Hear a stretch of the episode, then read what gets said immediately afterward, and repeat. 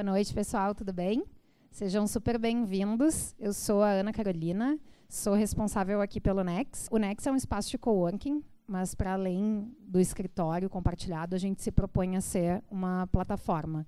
E quando a gente fala de plataforma, é isso, né? É poder, no, no escritório de trabalho, reunir conteúdo interessante, reunir pessoas interessantes que circulam aqui é, em busca de networking, de novas conexões. É, e para a gente isso é super rico, para a gente isso é que faz uh, o verdadeiro sentido do que a gente quer é, trazer um pouco para o Rio, para a sociedade, para a nossa comunidade.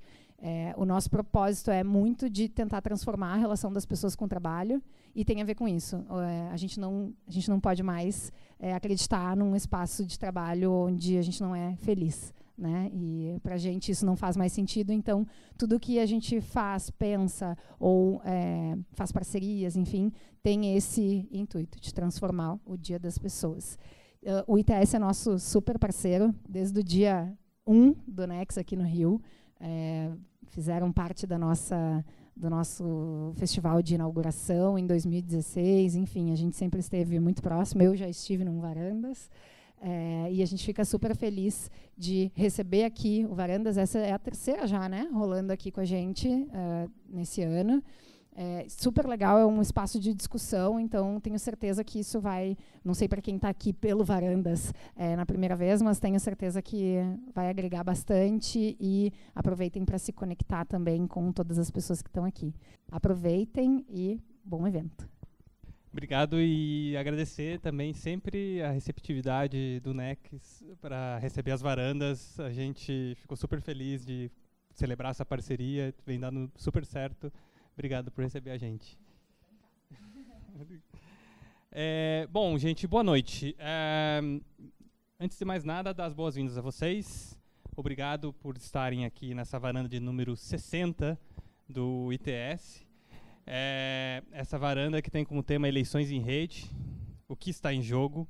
A varanda tem essa dinâmica super é, integradora entre bom conteúdo, boas palestras e também um espaço de networking com uma cervejinha um pouco informal e uma comidinha gostosa. Então, fiquem à vontade, essa realmente é a dinâmica da varanda. Bom, as varandas elas são um evento realizado pelo ITS, que é um instituto de pesquisa aqui do Rio, que contribui eh, para discussões relacionadas à tecnologia e sociedade no Brasil e no mundo. Meu nome é Marco Konopak e eu sou coordenador da área de Democracia e Tecnologia no ITS. Essa varanda é realizada em conjunto com as áreas de Educação e Direito e Tecnologia do ITS. Este ano, a gente vai ter um dos eventos mais importantes desde a promulgação da Constituição de 88, né? Que são as eleições gerais de 2018. E por entendermos que a tecnologia irá cumprir um papel fundamental e muito relevante nas eleições deste ano, desde outubro do ano passado nós viemos nos preparando para esse momento. Em novembro, participamos das audiências públicas para a construção da nova resolução das eleições deste ano, dos quais muitos dos índices que tocam a questão tecnologia e eleições. Produzimos diversos artigos sobre o tema, é, sobre o tema e publicamos tanto no nosso canal, o site do ITS Rio, para quem não conhece, itsrio.org, e também no nosso feed, que é o nosso Medium, feed, feed.itsrio.org. Todos convidados a acompanharem e também participamos de diferentes eventos, diversos eventos sobre esse assunto, é, tecnologia e eleições. Tivemos uma importante atuação para frear projetos de lei que estavam buscando limitar a expressão, liberdade de expressão na rede. E em março desse ano nós lançamos o Pegabot. O Pegabot, é, que é uma ferramenta online gratuita para permitir a verificação de perfis robôs na internet. Quem tiver interesse, Pegabot bial.com.br. Ontem, inclusive, essa ferramenta ela foi destaque no programa Conversa com Bial. Quem ficou até de madrugada assistindo TV, viu que no Conversa com Bial, a gente, o Ronaldo Lemos, o nosso diretor, junto com o presidente do TSE, o ministro Luiz Fux, falaram de fake news, eleições é, e também do Pegabot. No, no início do mês que vem, e aí muita atenção nessa hora, também vamos ter um curso do ITS voltado especificamente sobre o tema fake news, eleições e internet. Um dos eventos dessa nossa agenda, pensando a, a, o cenário completamente é, bom, ou boa parte dele muito novo e muito ainda imprevisível das eleições desse ano.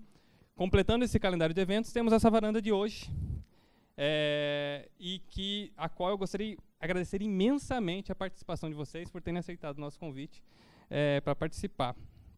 Também é, vou apresentá-los, os nossos convidados dessa noite, para a varanda é, eleições sobre, sobre a varanda de hoje.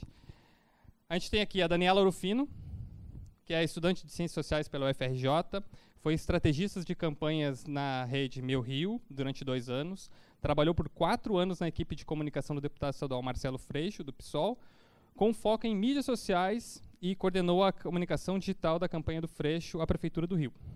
Daniela compõe a Chama, que é a agência Rede de Comunicação. Temos o Leo Bosco Pedrosa, mestre em Direito Constitucional pela PUC-RJ, advogado especializado em Direito Constitucional, Administrativo e Eleitoral, sócio da Renault, Penteado, Reis e Sampaio Advogados, foi subsecretário de Assuntos Jurídicos do Gabinete Civil do Estado do Rio de Janeiro e, e secretário-chefe do Gabinete Civil do Estado do Rio de Janeiro entre 90 e 94 do governo Marcelo Alencar. E, por fim, temos o Silvio Costa, que é mestre em comunicação pela Universidade de Westminster, é, em Londres, cidade em que atuou ainda como produtor freelancer da BBC. Trabalhou como jornalista em veículos como Folha de São Paulo isto É e Correio Brasiliense, exercendo as funções de repórter, editor e chefe de reportagem. Também atuou como professor de ensino superior e, e oficial de comunicação do Sistema ONU, em Brasília. É fundador do site da revista Congresso em Foco. Mais uma vez, obrigado por aceitar o nosso convite. Vou explicar rapidamente a nossa dinâmica. Então, a gente, é, vocês terão cada um 20 minutos para exporem. É, e aí, ao final da exposição de vocês, a gente abre para a plateia para é, interagirem, debaterem, fazer suas intervenções, perguntas e tudo mais. É, Leu. Boa noite a todos. É, na pessoa do Marco aqui, agradeço o convite honroso para trocar algumas impressões sobre um tema que está na absoluta evidência e que certamente terá inúmeros desdobramentos aí para a democracia brasileira e também para o uso democrático e ampliado das redes sociais, das, dos instrumentos tecnológicos que, a meu juízo, é, constituem um potencial absolutamente virtuoso de ampliação da participação política, né? inclusive a, a ponto de, num, num cenário é, mais adiante, até viabilizar mecanismos de participação direta é, do eleitor em decisões políticas fundamentais, tornando muito mais substancial a representação política que entre nós aí padece hoje é, é uma constatação evidente de um déficit de legitimidade atroz. Bom, mas é, precisamente é, no tema objeto da nossa nosso bate-papo de hoje, que certamente será muito aprofundado aí pela Daniela, pelo Silvio, posteriormente, a mim me cabe pela formação jurídica, né, estabelecer alguns primeiros delineamentos sobre a matéria, sobretudo diante desse cenário que se apresenta muito desafiador para todos aqueles que se aproximam, que terão algum tipo de participação, eh, seja como eleitor, seja como eh, um analista político, seja como advogados, atores jurídicos, mas efetivamente terão uma participação eh, nesse processo de, eleitoral que talvez é, tenha uma enorme, por um lado, grande expectativa e, por outro lado, também um enorme desafio no sentido de mobilização social e de resgate de, um, de uma mínima credibilidade no modelo, é, no sistema político brasileiro. Ele vive crise, certamente, e o propósito de renovação passa pelo aperfeiçoamento do processo. Esse objetivo final, certamente, será em grande parte determinado pela rigidez, pelo caráter saudável e regular, ampliado e democrático do processo eleitoral. É, efetivamente, eu gostaria que esse tema pudesse ter aí uma abordagem de um poeta da minha predileção, que é o Manuel de Barros, que em algumas poesias mencionou que tudo que não inventa é falso, ou apenas 10% é mentira, o resto é invenção. É, seria muito bom se pudéssemos ter esse lirismo, essa leveza, mas certamente os episódios recentes é, eleitorais em países é, que temos acompanhado e até no presente momento se desenvolve uma campanha eleitoral no México.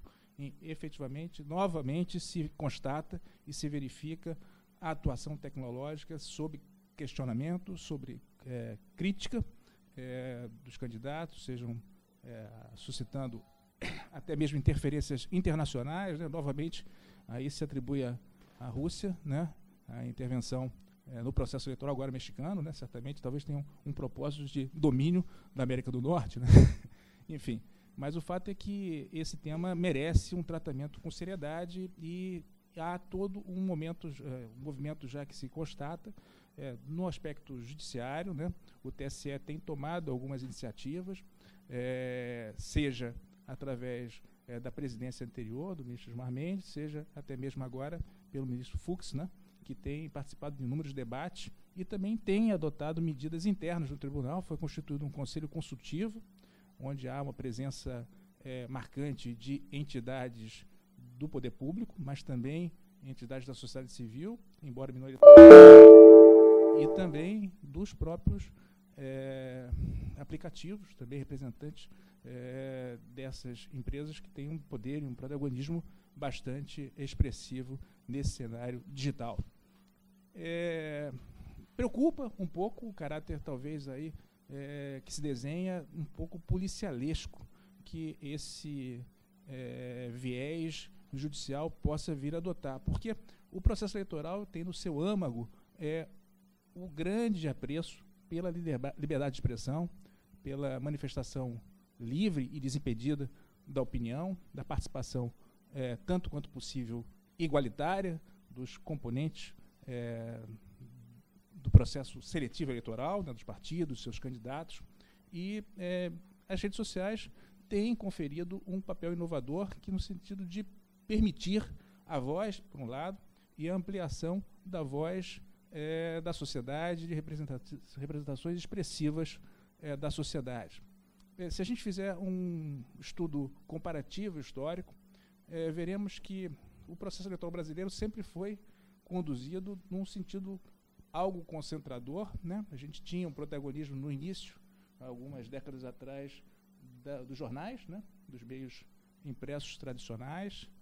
É, era bastante frequente a existência do, da imprensa denominada imprensa marrom, né? que tinha alguns tabloides, enfim, jornais que se utilizavam sobretudo nesse momento eleitoral de disseminação de notícias falsas, de manchetes é, sensacionalistas, com um propósito específico de interferir negativamente no processo eleitoral, desconstruindo candidaturas, estabelecendo uma premissa falsa, equívoca, sobre determinados candidatos em benefício de outros. Evidentemente que essas interferências, é, elas, nesse caráter, elas, no processo eleitoral, têm uma conotação muito especial, que é a difícil reversibilidade é, desses estados artificiais, é, psicológicos, é, disseminação de informações que, que são praticamente impossíveis de serem desmentidas e acabam contribuindo para que a manifestação do voto seja influenciado por esses fatores que são fatores ilegais, é, circunstâncias que contribuem para falsear e induzir no sentido negativo a manifestação do eleitor portanto, contaminando o processo eleitoral, que busca exatamente a transparência nas propostas, a alternativa, a, a visualização daquelas propostas que sejam mais, mais execuíveis e, sobretudo, é, desvendando as virtudes e qualidades dos candidatos. Portanto, esses é, arroubos sensacionalistas, historicamente considerados, primeiro pela meia, pelos jornais, depois tivemos também a situação do monopólio das comunicações, é, tivemos até alguns momentos históricos aí, é, discussões acirradas sobre a manipulação de trechos de debates. A gente teve essa discussão muito frequente na eleição presidencial, onde houve a, a, eleição do Collor, né? E agora temos aí é, a discussão muito relevante sobre as fake news, né? Seriam os fatos é, sabidamente inverídicos que circulam e que têm um, um potencial de viralização e acaba contaminando negativamente o processo eleitoral pela desinformação. É, eu chamo atenção porque é, há uma ênfase nas notícias falsas, mas também temos outros riscos também que no ambiente tecnológico se apresentam vídeos, que também são, hoje existem alguns aplicativos que permitem até a simulação de vídeos com a, é, pessoas é, é, que sejam é, distorcidos, né? E aí você remete até para uma discussão pericial, aquele vídeo é verdadeiro, não é verdadeiro, enquanto isso a coisa se dissemina, cria-se uma situação de uma, um sentimento artificial absolutamente indesejável e desestabilizador para a regularidade do processo democrático. Também há outros simuladores de vozes, né? Então a gente pode até se ver circulando aí um, um diálogo com uma voz que certamente foi manipulada, né? Então essas, é, esses recursos tecnológicos hoje caracterizam um enorme desafio para todos aqueles que participam do processo eleitoral. Aqueles, sobretudo aqueles que estão imbuídos de um propósito de assegurar ao processo eleitoral a força que dele se espera, a força renovadora, porque há uma constatação efetivamente de que o modelo político brasileiro é, ele, é, absolutamente se esgotou. Né? Existe uma perspectiva de reprodução desse modelo, é muito limitado na sua capacidade de representação da sociedade, e as redes sociais, a, a tecnologia, oferece alguns instrumentos renovadores que não podem ser é, desprezados nessa perspectiva. Então é importante que é, a liberdade de expressão né, é, possa ser preservada e, ao mesmo tempo em que esse equilíbrio precário se busque também no sentido de se impedir é, atuações indevidas, abusivas sobre o aspecto do poder econômico ou até mesmo da manipulação artificial de fatos, versões e imagens no ambiente digital. É, existe uma, um ensaio de, diante desses episódios anteriores em outros países, na Inglaterra, nos Estados Unidos, mas agora mesmo no México, se apresentou imperioso, imperativo, indeclinável a necessidade de se estabelecer alguma regulamentação sobre a matéria. Então foi editada uma lei em 2017 estabelecendo alguns, é, algumas balizas é, sobre o controle, ou pelo menos é, na transparência da utilização dos meios digitais no processo eleitoral. Foi permitida a, utilização é, do impulsionamento, desde que assegurado por é, plataformas é, sediadas, localizadas no Brasil. É, assegurou-se a utilização desse impulsionamento para os partidos, aos candidatos, é, permitiu-se uma ampliação da possibilidade da propaganda é, eleitoral para as pessoas físicas, mas sem impulsionamento, e também a resolução do TSE também entrou em detalhamento ainda mais abrangente sobre a matéria. A, a pergunta que se faz é efetivamente o seguinte: existe uma preocupação evidente é, em relação à participação das redes sociais, dos meios digitais no processo eleitoral, dada a sua grande, ao, seu grande alcance, o número expressivo de usuários que dele se utiliza, e também pela rápida capacidade de mobilização e resposta. É, mas o que se sabe efetivamente, a constatação é que nos é dado realizar é que os mecanismos de resposta fornecidos pelo ordenamento jurídico brasileiro são ainda anacrônicos diante desse novo desafio. É, me parece é, que as sanções previstas, multa, direito de resposta, encaminhando por meio físico a resposta, no, enfim, no ambiente digital, é, eventual representação por abuso de poder econômico, é, um processo delongado de meses e anos depois para se buscar caçar um mandato, são ainda é, mecanismos, me parece, bastante limitados ou quase inócuos né, para é, se assegurar aí a transparência, a regularidade do pleito, do pleito eleitoral. Né? Então, é, o que me parece fundamental é que se possa é, trazer para ah, essa, esse processo eleitoral a decisiva participação da sociedade também, dos meios de comunicação, porque é mais eficiente, mais é, eficaz do que eventual correção judicial, do que eventual é, processamento e penalização dos infratores, são os mecanismos de prevenção. Desinformação se combate com informação. Né? Talvez os próprios mecanismos tecnológicos, como que foi mencionado há pouco, na verificação de perfis falsos, né? na rápida, rápida informação eh, de abusos ou de utilização eh, frequentemente ilícita eh, de conteúdos, ela possa ser alcançada através de instrumentos fornecidos pela própria tecnologia, hoje, o estado atual da arte tecnológica. Então, é um processo que se demonstra, portanto, interdisciplinar. É, existe uma tendência no Brasil atual, muito evidente a todos, da judicialização da vida. O processo eleitoral não ficará imune a esse processo de judicialização. Há pouco, se a gente pegar o jornal, por exemplo, até mesmo a eleição do presidente Salgueiro já foi judicializada, certamente. Então, tudo é hoje alvo de um processo, de uma discussão judicial. Então, inconcebível imaginar que uma eleição presidencial, é, num cenário como esse, de esgotamento das tradicionais lideranças, dos partidos até então hegemônicos, não sofra a influência da judicialização.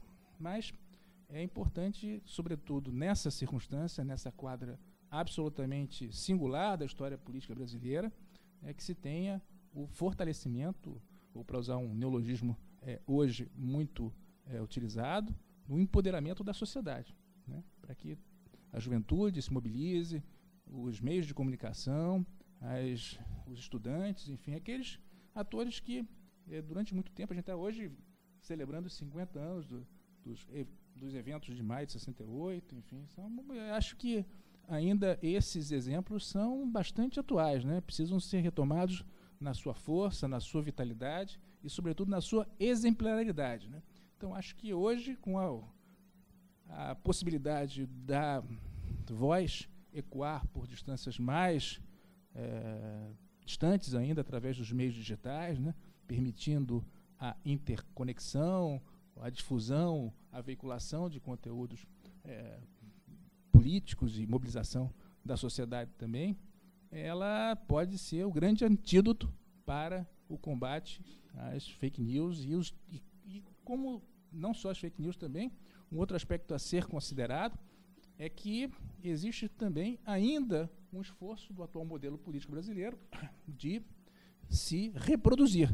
Né? Além do fundo partidário, que é um mecanismo de financiamento dos partidos políticos e, portanto, contempla em maior porção, em maior quinhão, aqueles partidos tradicionais que têm o maior número de representantes no Congresso, agora também se criou o fundo eleitoral, né? sobre o pretexto de ser vedada, vedado financiamento é, privado para a campanha eleitoral, o Congresso Nacional logo é, se movimentou. É, é incrível como o Poder Legislativo ele é sério para a defesa dos seus próprios interesses e para a renovação do status quo da elite brasileira. Mas o que se vê é que também se conseguiu instituir um fundo eleitoral que vai ser dividido na sua maior proporção pelos partidos que têm uma maior representação no Congresso Nacional.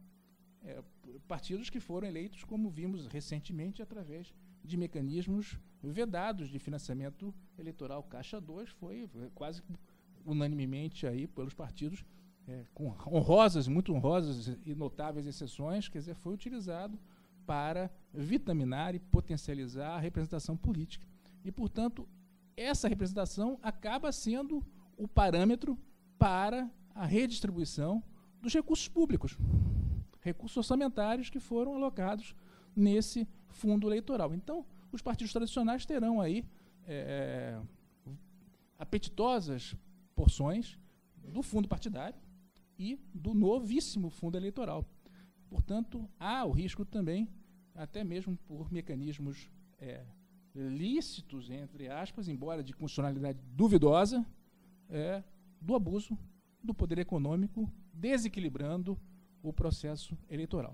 Portanto, é, esse, essa, as eleições de 2018 serão certamente um tema absolutamente desafiador e, e, que vai exigir de todos nós uma mobilização permanente, né? seja daqueles que profissionalmente atuarão no processo, é como também aqueles que têm, como nós todos cidadãos, interesses direto, interesse direto em que dele se extraia uma renovação ampla e profunda do modelo político brasileiro. Então, seriam breve, essas breves iniciais colocações que me permito fazer aqui, certamente depois retomando o debate com a plateia e com os meus ilustres colegas aqui da bancada.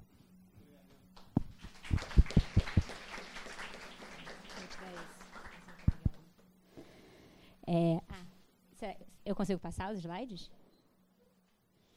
Então, gente, estava é, conversando um pouco com o Marco antes é, sobre o que, que, eu deveria abordar, pensando o que, que cada um de nós três poderia trazer de temática. E aí eles pediram para falar um pouco sobre como a tecnologia pode ajudar para o reencantamento da política pela juventude. É, então, fiquei com essa pergunta na cabeça nos últimos dias: como a tecnologia pode ajudar para o reencantamento da política pela juventude? E aí cheguei numa, num embate é, pensando sobre isso, porque na verdade, deixa eu pegar aqui, agora que ele vai começar. Sem problema. É um rosa. Esse é do Silvio, eu acho. Boa.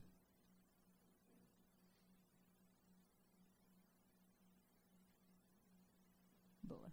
Arrasou. Onde clica? Para a direita? Vou testar, tá? Só que eu nunca fiz isso antes. Tá. Funciona. É, e aí fiquei com isso na cabeça, né? Como é que a tecnologia pode ajudar para o reencantamento da, pela política a partir da juventude. E aí, para mim, é muito difícil pensar isso, na verdade, porque eu fiquei tentando lembrar de quando que eu comecei a me interessar por política.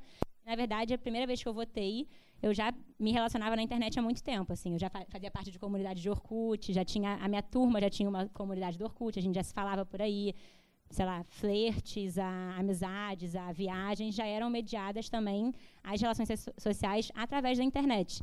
Então, meu interesse por política se deu muito é, no, no, mesmo tempo em que eu ia aprendendo a usar a internet para me relacionar socialmente. Então, para mim, as coisas são muito conectadas. E acho que para a juventude em geral, até porque em breve eu vou sair da juventude, então os jovens que são mais jovens do que eu, ainda mais, né? Vejo meus irmãos caçulas, para eles política e tecnologia, enfim, não existe um mundo sem tecnologia, então como que ele vai pensar política sem tecnologia? E aí, pensando sobre isso, eu eu percebi que, para mim, o que faz a juventude se reencantar pela política não é a tecnologia em si, justamente porque a tecnologia não é nada novo para a gente. Né? A gente já vive em relações mediadas por ela. Então, o que eu acho que pode fazer a juventude se reencantar pela política é a política em rede. E aí, a tecnologia pode ajudar a gente a fazer política em rede. Eu trouxe alguns exemplos aqui que eu acho que podem é, mostrar um pouco a minha opinião sobre isso. Eu acho que a política em rede é forte, assim, a gente perceber que a gente em rede consegue fazer mudanças, seja na política eleitoral, seja na política de movimento, na política das ruas, na política não necessariamente institucional, acho que é isso que pode fazer a juventude perceber que coletivamente a gente consegue trazer mudanças e se reencantar pela política, porque parece tudo muito distante hoje em dia, né? É, e aí basicamente eu fiquei pensando quando a gente acaba falando sobre tecnologia e eleições, a gente é, se pergunta muito pouco sobre como a tecnologia pode ajudar a gente a fazer eleições de forma diferente. A gente acaba pensando muito em como a tecnologia reforça as nossas tradicionais formas de fazer campanha. Então, pensar em reencantamento da juventude pela política não passa, por exemplo, pelo uso de tecnologia por políticos modernos que, sei lá, usam muito Twitter, é, sabem fazer live, ou são ótimos políticos no Instagram. Não é isso que faz a gente se reencantar, porque a gente faz a mesma coisa. Assim, a gente usa Twitter, faz live, usa Instagram, então não é uma, um grande uma grande coisa ver um político que faz isso também. É, e é o, que, o que a gente mais tem hoje em dia são políticos e marqueteiros que usam tecnologia para passar esse caráter de político moderno, mas que, na verdade, exerce a política num mesmo modelo que não se repensa é, e não pensa como a tecnologia pode possibilitar a gente a fazer as coisas de forma diferente. É, então, acho que vou, fiquei pensando, então, como que a gente consegue voltar para pensar em política em rede e aí em eleições em rede, e aí sair um pouco do conceito de rede, rede social digital, e pensar nas redes sociais que a gente tem na nossa vida para além do meio virtual, assim. Então, as redes da família, as redes da escola, redes de taxistas da cidade do Rio de Janeiro, rede da galera que joga futebol no aterro, terça-feira de manhã, rede do coletivo feminista da escola que você estuda, que a sua irmã mais nova estuda, rede de torcida de algum time, enfim. Tudo isso são redes sociais. E como que a gente consegue pensar na tecnologia para ajudar que essas pessoas se organizem para fazer política em rede. Esse, essas diferentes redes que já existem para além do meio social virtual, né? É, e eu acho que esse é o grande desafio das eleições em rede. A gente pensar nas redes que já existem e conseguir pensar em como que a gente consegue, com o componente da tecnologia, facilitar para que essas pessoas se encontrem, se mobilizem, pensem em políticas juntos, façam políticas juntos e façam o processo das eleições de forma coletiva e diferente com a ajuda da tecnologia, mas não a tecnologia em si sendo diferencial. É, e aí eu trouxe quatro exemplos aqui que eu acho é, vem muito da minha experiência. Então, com certeza existem vários exemplos ao redor do mundo, no próprio Brasil, muitas juventudes usando tecnologia de formas incríveis. Existem várias juventudes no Brasil, né? Então, trago muito uma perspectiva aqui do Rio, da disputa da, prefe da prefeitura de 2016, onde eu tive um envolvimento maior. É, pensando eleições em rede, né? A gente foi desde o processo lá da criação do programa de governo que o Marcelo Freixo defendeu para a prefeitura em 2016. Então a gente lançou um ano antes do início do, do processo eleitoral, um ano antes, em 2015, a gente lançou Se a Cidade Fosse Nossa, que a proposta era fazer um processo colaborativo de construção do programa de governo que o Freixo ia, de, ia, de, ia defender para a prefeitura no ano seguinte. Então, veja bem, a gente fez uma plataforma online para as pessoas darem ideias para o programa de governo. Mas a, a, proposta não era vamos criar uma plataforma online para as pessoas darem ideias para o programa de governo. A proposta era como a gente consegue fazer um programa de governo mais participativo, com mais gente opinando, que não seja restrito aos, aos especialistas. E a tecnologia foi um dos auxílios para isso. A gente colocou um site no ar em que 5 mil pessoas deram ideias. 5 mil ideias vieram de pessoas ali que entraram no site, se cadastraram, deram uma proposta para educação, para saúde mas não ficou restrito ao site. A gente teve 64 encontros presenciais espalhados pela cidade do Rio de Janeiro, que inclusive aconteceram muitos deles porque a tecnologia proporcionou de você saber que o seu vizinho também queria organizar esse encontro, que tinha uma outra galera no seu bairro que queria organizar esse encontro e facilitou que você se encontrasse e organizasse um encontro para debater um programa de governo. Mas a tecnologia não era o final, ela foi uma ajuda para a gente conseguir fazer esse processo acontecer. É, e aí a ideia era fazer um programa de governo de forma diferente uma outra, uma outra, um outro exemplo da própria campanha, assim, como é que a gente consegue pensar em como financiar campanhas de forma diferente. Então, a pergunta não era como a gente coloca o melhor site de financiamento no ar, e qual é a tecnologia de ponta, e quais são as melhores plataformas. A pergunta era como a gente consegue financiar essa campanha de forma diferente, não dependendo das grandes empresas, não dependendo de grandes doações. A solução também passou pela tecnologia, mas foi para além disso. O problema não era a tecnologia em si. É, a gente criou, junto com a galera do Bando, são grandes parceiros, é, uma campanha de financiamento, eu financio o Freixo. Foi uma campanha de financiamento online, que foi lançada um pouco antes da campanha começar, justamente uma grande briga com o TRE, com os advogados da campanha que achavam que o TRE ia tirar, caçar a candidatura, tudo ia acontecer. Mas, enfim, tecnologia, usar tecnologia em eleições também tem disso, né? Às vezes a gente tem que se arriscar, porque é tudo muito novo e a legislação vai acompanhando também as situações que vão sendo criadas. A gente colocou esse site no ar um pouco antes da campanha oficial começar, com uma narrativa de estamos nos preparando para disputar essa eleição assim que a eleição começar. É, foram 16 dias antes da eleição começar. E aí, no final da campanha, depois fechando no segundo turno, né, é, a gente teve 14 mil financiadores, exatamente 14.029 pessoas financiaram a campanha e foi mais de 1 milhão e 800 mil reais arrecadados. Foi a maior campanha de financiamento coletivo da história do Brasil até o momento, né?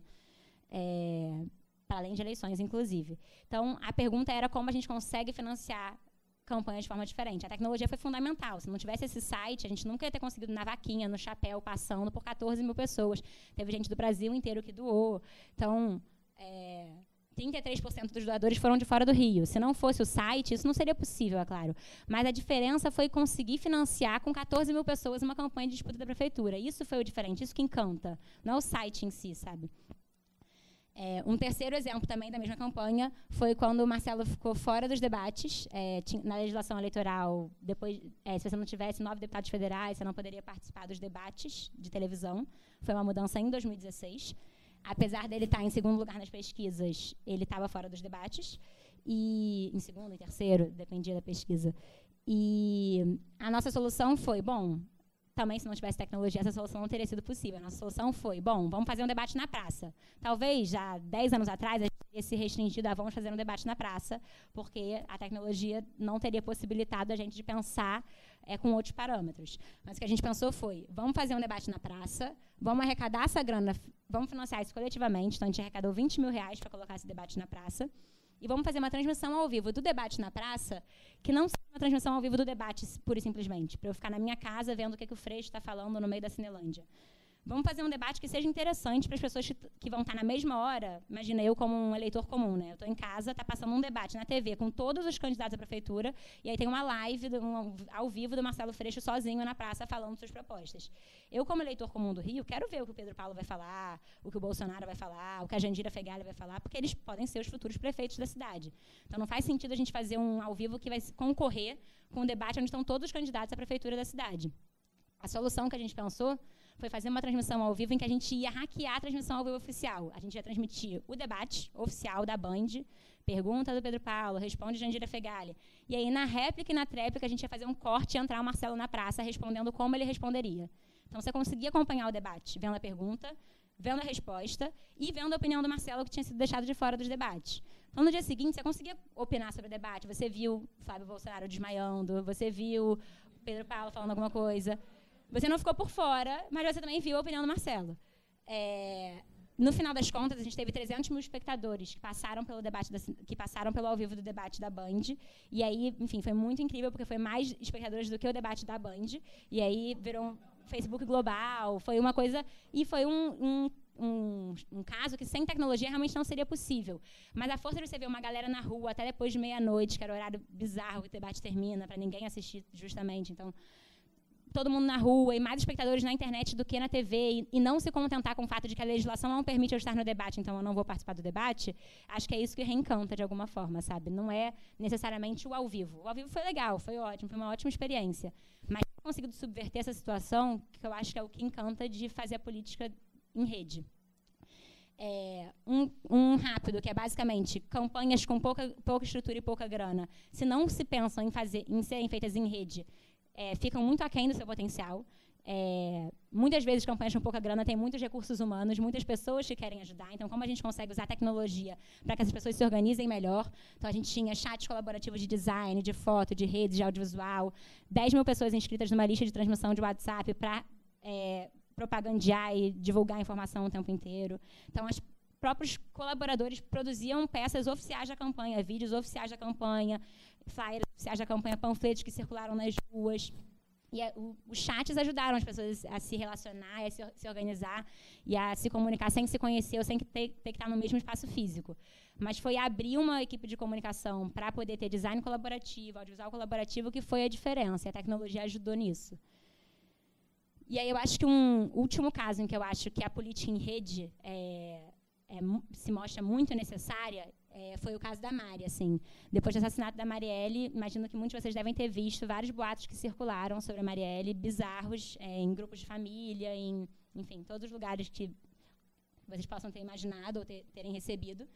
E aí a equipe da Mandata, com vários colaboradores, colocaram no ar, muito rapidamente, um site chamado A Verdade sobre Marielle Franco, que rebatia cada um dos boatos um a um. Então, tinha todo, todos lá os boatos estavam circulando, rebatiam boatos, cada um dos boatos um a um. Então, um site que reunia todas as informações, aonde você também podia dizer, ah, tem um novo boato que eu vi circulando, vocês não responderam ainda, respondam. E onde você podia compartilhar imagens sobre cada um desses boatos especificamente. Vou responder esse do Marcinho VP, vou responder outro sobre outra coisa. Então, era uma tentativa de disputa de narrativa. A, a disputa não parou por aí é, um escritório de advogadas feministas se disponibilizou para voluntariamente organizar ações judiciais contra a sei lá, o espalhamento, não sei, o compartilhamento de fake news sobre a Marielle. É, e aí elas conseguiram, no final das contas, foram 16 mil e-mails com denúncias que foram enviados por pessoas comuns que estavam recebendo essas fake news nas redes. E elas entraram em ações contra o YouTube, o Facebook, o Google e o Twitter, que eu não coloquei aí. E conseguiram vídeos que foram tirados do ar, perfis que foram tirados do ar, páginas que foram tiradas do ar, Hoje em dia, se você coloca Marielle no Google, é o primeiro site que aparece é a verdade sobre Marielle Franco. Então, foi uma ação que só foi possível pela política em rede. Elas nunca iam ter conseguido, três advogadas, coletar 16 mil denúncias, prints, posts, perfis. Isso é a política em rede agindo, assim. E eu acho que, para mim, se for perguntar o que, que pode provocar o reencantamento da juventude pela política, é a forma de você fazer política diferente. É você romper alguma forma tradicional de se fazer. E aí eu acho que a tecnologia nos ajuda muito a pensar. Mas a gente tem que partir do princípio de o que, que a gente quer fazer diferente e pensar como a tecnologia pode nos auxiliar a isso. Se a gente só pensar no uso da tecnologia por si só, a gente acaba reproduzindo as, as velhas formas de se fazer política, só que agora ao vivo e com stories e usando GIFs e usando memes, sabe? Então, não passa muito da, é uma novidade bem conservadora, pode ser bem conservadora. E aí, por fim, é, esse caso da Mari mostra muito também que a política em rede também pode ser feita para espalhar a desinformação, o ódio, o medo e como que a gente consegue encarar isso com a devida seriedade. Assim, a gente já viu é, que é, existe uma política em rede muito forte e que interfere de forma muito dura nas eleições. Então, a gente tem exemplo dos Estados Unidos, mas a gente tem vários exemplos pelo mundo de interferência é, de fake news, de bots no processo eleitoral. Então, como que a gente consegue estar bem atento a isso? É, no Brasil não é diferente. É, eu não sei vocês, mas estava falando um pouco com amigos logo antes de começar, que eu, acho que eu termino a minha fala bem preocupada, assim. Acho que estava, como a gente não consegue fugir da tecnologia, estava preparando esses slides e vendo nova nova temporada de Handmaid's Tale, que é aquela, aquele seriado, o conto da Aya, que está rolando agora na internet de uma sociedade distópica que tem um golpe super misógino, bizarro nos Estados Unidos e as mulheres são colocadas num regime surreal. E aí tem uma, uma fala dela no, na primeira temporada que me marcou, que ela, numa das cenas que ela fala, ah, a gente estava dormindo antes, e agora e foi assim que a gente deixou tudo acontecer, e agora a gente acordou. E eu vendo esse seriado pensando, nossa, isso é ficção, né? Mas tudo tão estranho ao redor que você fica vai ficando nervosa. E aí eu fiquei pensando, quando será que eu pararia para pensar, nossa, a gente estava dormindo antes, mas agora a gente acordou, sabe? Foi assim que a gente deixou acontecer, mas agora a gente acordou. Eu parei para pensar que eu acho que o que me faria acordar com esse sentimento seria ver o Bolsonaro presidente. E aí depois, eu olhando as pesquisas, eu fiquei pensando, gente, até quando a gente vai ficar dormindo? Porque ele está em primeiro nas pesquisas, em segundo com o Lula, e em primeiro, inclusive, com o Lula no estado de São Paulo. Então, como é que isso acontece? E a, quando que a gente vai olhar e vai falar, cara, a situação está braba, assim, como, quando que a gente reage? E eu acho que em 2018, nas eleições, a gente tem que pensar política em rede justamente para fazer a disputa de narrativa. Não adianta a disputa do voto por si só. A gente tem que aproveitar esse momento, usar a tecnologia para promover mais encontros, para ir para a rua, para debater, para conversar olho no olho, no bar, no ponto de ônibus, enfim, com os amigos, no grupo de família, não se furtar a fazer o debate é, e não deixar, não, não, não se deixar fazer o debate apenas nas redes virtuais. Levar o debate para o almoço, para o jantar, para grupo da casa. Enfim, acho que muitas vezes o debate nas, nas redes sociais está muito tóxico e a gente acaba evitando, se furtando de fazer o debate por medo disso. Mas acho que esse é um ano que a gente tem que botar muito a cara no debate e acho que a gente tem que pensar em como a tecnologia nos ajuda a estar mais preparados, mais fortalecidos e mais unidos para conseguir fazer essa disputa em rede. Acho que é isso.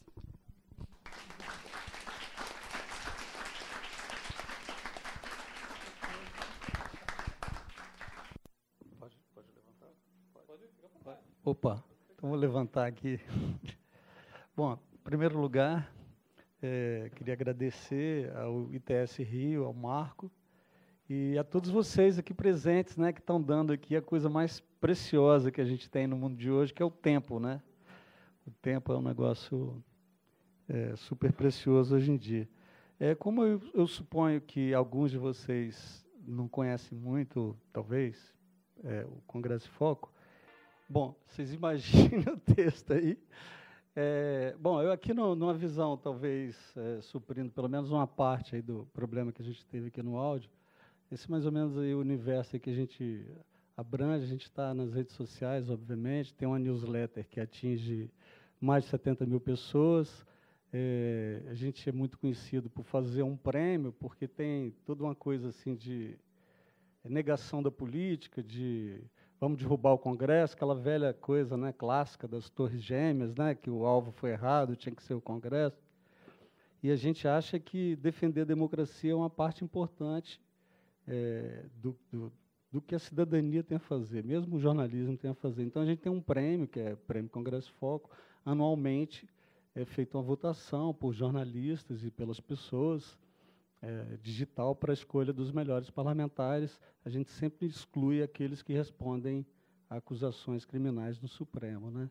E nesse universo aí a gente atinge diariamente, é, temos uma revista também, impressa em versão digital, a gente atinge diariamente é, mais de 264 mil pessoas. Bom, é, feita essa apresentação tanto quanto exótica, porque teve um problema lá num canal de áudio, não entendi direito, é, o fato é que nós somos um veículo voltado principalmente para a cobertura do Congresso, mas com a perspectiva de fiscalização do Congresso, fiscalização do poder, fiscalização da política. Né? E, e aqui é, eu vou me concentrar é, na, no tema né, que é, o Marco propôs, né, que é, é a discussão sobre possíveis mudanças na composição do Congresso e até que ponto a tecnologia poderá interferir nessas mudanças e de que forma. Né? Bom, tem uma questão que é bastante conhecida, mas que vale a pena lembrar, né? que é, a, que é o grande problema de representação que a gente tem no Congresso brasileiro. Né? Para mim, uma das partes mais é, extravagantes, estranhas né, do, do Congresso Nacional é isso. Você tem uma maioria feminina, 51% da população brasileira formada de mulheres, e um Congresso que só tem 10% de mulheres. Na verdade, até um pouquinho menos de 10%. Né? Se juntar todas as deputadas federais eleitas em toda a história do Brasil, dá meio plenário, dá meia Câmara dos Deputados, que é realmente um quadro muito brasileiro. Nisso aí, a gente está mais atrasado do que praticamente todo mundo, inclusive todos os nossos vizinhos aqui da América do Sul. Né? E o mesmo acontece em relação a negros e pardos, né? 54% da população, 20% dos parlamentares. No caso do, do, do, das populações indígenas, o Brasil, em toda a história, teve um único representante indígena, né, que foi o, o Juruna, né, eleito pelo PDT aqui no Rio, né, é, nos anos 80, e depois nunca, nunca tinha tido antes e nunca teve depois. Né. Outra característica é, muito brasileira é que a gente tem um percentual enorme de congressistas que respondem a ações criminais ou a inquéritos no Supremo Tribunal Federal. Né, os números mais recentes são esses: 35% da Câmara e 50% do Senado. E, é, e nós vamos para essas eleições, e aqui eu vou tentar me concentrar nas eleições para o Congresso, como propôs o Marco. Né?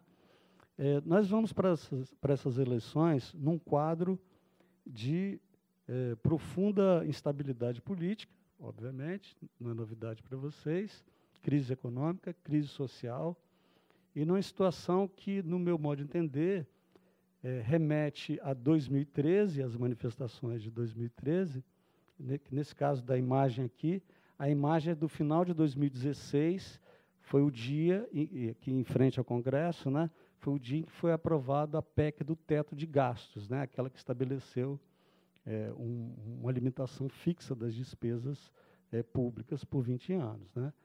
E um quadro é, de crise, no meu modo de entender, que quebra um período em que a gente tinha quase que um, uma espécie de, pelo menos num dado momento, quase um show da Xuxa, né, como diz um amigo meu. Né?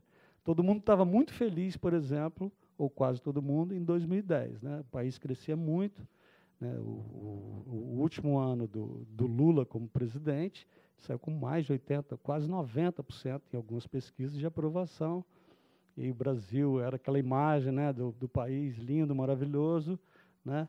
É, destaque na imprensa internacional, e tudo isso veio abaixo a partir de 2013, e desde então a gente vem vivendo um processo de é, discussão política extremamente tóxico, eu repito a palavra da Daniela, que eu acho que é muito, que tem muito a ver com isso, e que é, o, na, na, na, discussão eleitoral de hoje é, tem como figuras relevantes, né, eu acho que é, aqui tem quatro prováveis cartas do baralho eleitoral é, que tendem a jogar um papel importante, né, embora, no caso do Joaquim Barbosa, ele não tenha confirmado ainda que é candidato, mas à direita, ao centro e à esquerda, no meu modo de ver, o que, se, o que acontece hoje é, em boa parte, a disputa de bandeiras ou de questões que foram trazidas à tona lá nas manifestações de 2013.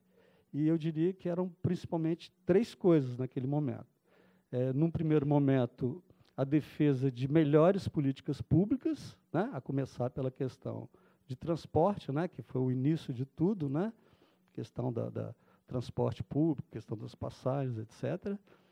Depois, é, você tem uma questão é, muito forte de desejo de inclusão social, que também vem à tona, não é? e nesse, nesse momento inicial era o momento em que as forças de esquerda tinham predomínio nas ruas, e no momento seguinte você encontra uma terceira bandeira muito forte, que é a bandeira da corrupção. Né? Então, quer dizer, inclusão social, melhores políticas públicas e combate à corrupção eram, acredito eu, as três grandes coisas que foram levadas às ruas por milhões de pessoas. Na minha maneira de ver, o Bolsonaro, por mais estranho que pareça, ele se apropria de uma dessas bandeiras de 2013. Quer dizer, acho que parte do sucesso do Bolsonaro é, obviamente, toda aquela coisa de ordem, de, né, de defesa da ordem, de é de um país é, organizar uma casa que está em absoluta desordem e tal, mas parte dele, parte da, do, do, sucesso dele tem a ver com o fato dele ter estar tá sendo visto, o Joaquim Barbosa talvez seja um cara para disputar isso, como um sujeito que é, se apresenta como um antídoto contra a corrupção. Mas, enfim, seja como for, e sejam as mudanças que nos aguardam para melhor ou para pior, a gente tem candidatos anti-establishment é, muito bem posicionados né, nas, nas, pesquisas eleitorais, apontando para um cenário de mudança. Né?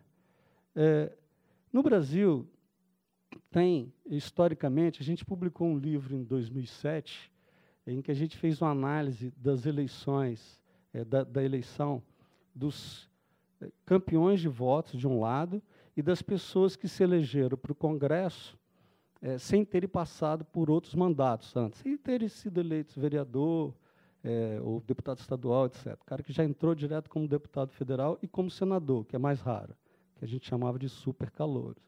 E naquele estudo a gente chegou à conclusão que tinham três coisas absolutamente decisivas para a vitória eleitoral no Brasil: dinheiro, poder e berço. Né? Quer dizer, o dinheiro acho que não precisa de muita explicação. né? É, o poder aqui deve ser visto numa perspectiva mais ampla. Tem a ver com o poder do Estado, né? quer dizer, o cara que, é, que ocupa um espaço importante no Estado, o secretário de Estado, o secretário municipal, o prefeito que vira deputado, etc. É, mas tem também é, o poder de organizações que no Brasil adquiriram uma importância social e até mesmo econômica razoável, como as igrejas e os sindicatos, né, que são dois exemplos. E o berço é um negócio que é muito, é, é muito brasileiro, né? Nós somos um país profundamente oligárquico. É, eu até faria a vocês uma pergunta aqui: alguém seria capaz de adivinhar é, é, o, o, número ou o percentual de é, é, é, parentes de políticos que estão hoje no Congresso Nacional. Alguém tem alguma pista assim do que, que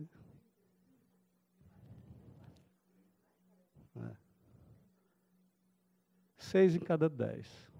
Na verdade, são 73% dos senadores são filhos, são netos, são pais são irmãos, são sobrinhos de políticos que já ocuparam mandatos é, eletivos. No, no, Senado são 73%. Na Câmara, 62%. Agora, alguém imagina na Índia qual é esse percentual? Alguém tem alguma pista? Que a Índia a gente aprende, né? na, na, na escola a gente aprende. Aquele país dominado por castas, né? em que clãs familiares dominam tudo e estabelecem as regras do jogo. No Congresso indiano, 28%. Então, a gente, em termos de, de, de domínio do poder por famílias, a gente está muito mais atrasado do que a Índia, por exemplo. Enfim, é, dinheiro. Dinheiro é decisivo. O Leu lembrou muito bem. Os partidos vão ter mais dinheiro nessa eleição.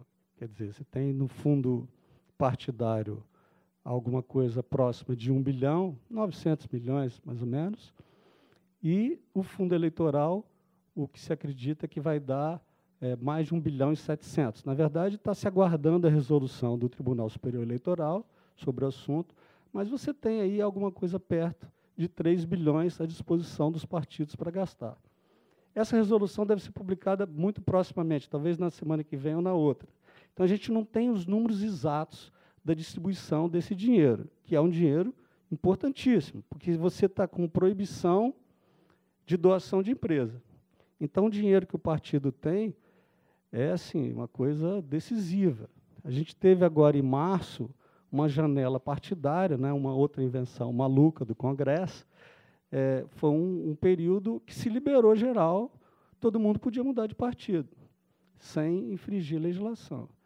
E os partidos ofereciam grana. Ah, vem para cá que eu te dou 2 milhões para você se, é, se candidato à reeleição. Ah, não, eu dou 2,700. Eu dou um e meio, os mais pobrinhos. Dou um.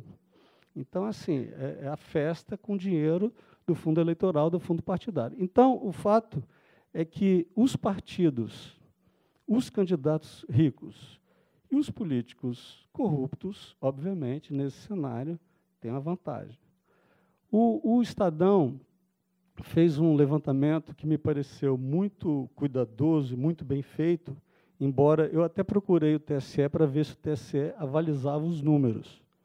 E o TSE disse que não podia confirmar mas me parece que são estimativas, a gente vai ver os números finais, bastante razoáveis, de quais são os partidos que vão ganhar mais. Isso, evidentemente, vai ter um peso no resultado das eleições para o Congresso.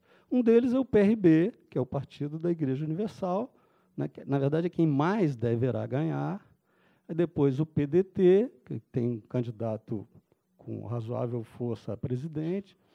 Depois o PR, PSB, que poderá lançar o Joaquim Barbosa, né? Aí vendo depois o Podemos, o PSC e o PSOL. E aqui tem uma coisa curiosa, que é quem mais deve perder. Os três maiores partidos vão perder mais. Eles vão ter a maior porção do fundo eleitoral. Aqui a gente está comparando o quê? Duas coisas. O que eles provavelmente ganharão, de acordo com essa estimativa do, do Estado de São Paulo, e aquilo que os partidos receberam de doações, sobretudo de empresas, nas eleições de 2014. Então, você tem um cenário aí em que é, assim, as máquinas partidárias e as cúpulas partidárias provavelmente terão é, grande força né, né, na vitória eleitoral de congressistas. É, exato. É, muito bem. É, outra, o, o, outra coisa que vai beneficiar fortemente né, o, os políticos com mandato atualmente é redução do tempo de campanha. Né? É, a campanha que era de 90 dias vai ser de 45 dias. Então, o cara que já é conhecido, né, já tem o um nome conhecido, ele, obviamente, leva uma grande vantagem. É, e o que, que isso é, representa também? Quer dizer, você tem, é, para os parlamentares atuais, ou para os políticos que atualmente ocupam algum tipo de cargo, ou ocuparam até recentemente, os governadores, por exemplo, tiveram que se descompatibilizar. No caso dos parlamentares, você tem estrutura de gabinete, emendas parlamentares, acesso ao poder. E para todos esses políticos tradicionais, você tem a questão da exposição na mídia. Não é? Inclusive em canais públicos. E agora, o Leu citou também esse fato, né, a possibilidade de impulsionar a propaganda eleitoral é, em, em, mídias sociais. Bom, o que, que a tecnologia tem a ver com isso tudo? Em primeiro lugar, assim, eu queria dizer que eu sou uma pessoa que, obviamente, pô, vem de um site. Quer dizer, o Congresso Fogo, a gente jamais teria conseguido, é, tipo, no melhor dia da nossa vida, assim, a gente chegou a atingir 700 mil pessoas num dia, né, com uma redação de seis jornalistas. Isso teria sido impossível para a gente sem a tecnologia. Então, obviamente, não posso ser contra a tecnologia.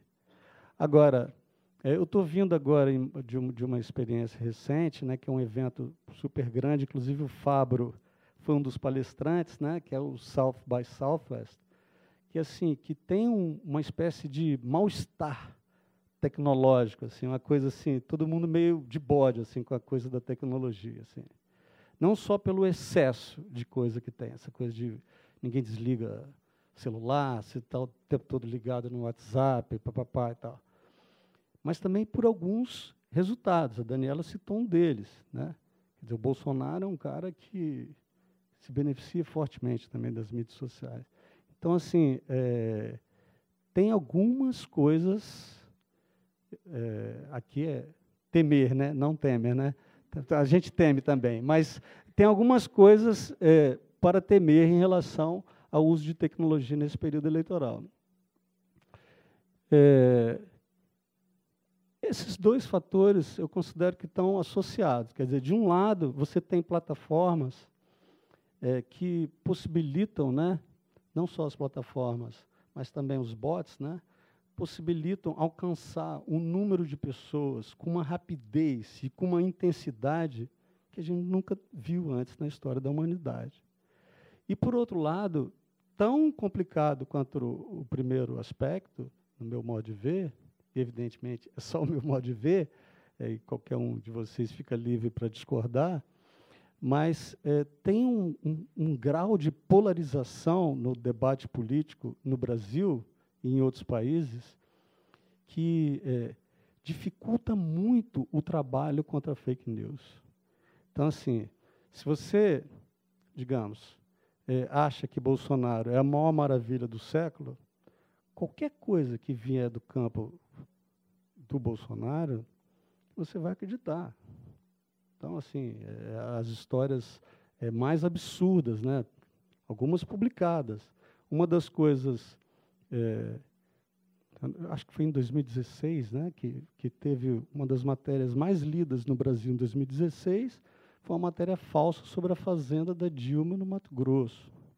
E o contrário também vale.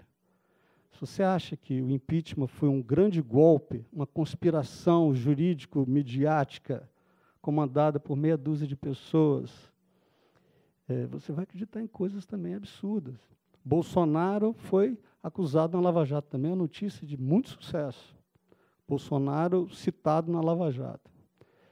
Então, assim, é, é, esse ambiente de polarização, além de, é, de tantas outras coisas, ele torna muito complicado o enfrentamento da, da, das notícias falsas. Porque quem pensa é, quem tem uma certa forma de pensar, tende a aceitar muito facilmente aquilo que confirma aquele modo de ver o mundo né? e de ver as coisas. É, outro efeito disso é que a qualidade do debate político, num ambiente virtual, sobretudo, é a pior possível. Realmente, assim, se, é, muitas vezes é uma experiência terrível você ficar é, limpando comentários, excluindo pessoas, e muitas vezes você sabe que é robô aquilo.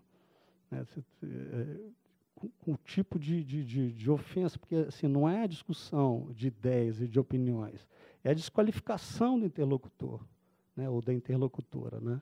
Não é assim, eu discordo de você, eu penso diferente. É porque você não presta. Ah, você só pode ser petista.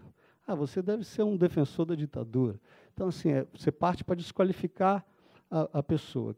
O cara não é alguém que diverge de você, é seu inimigo mortal. Né?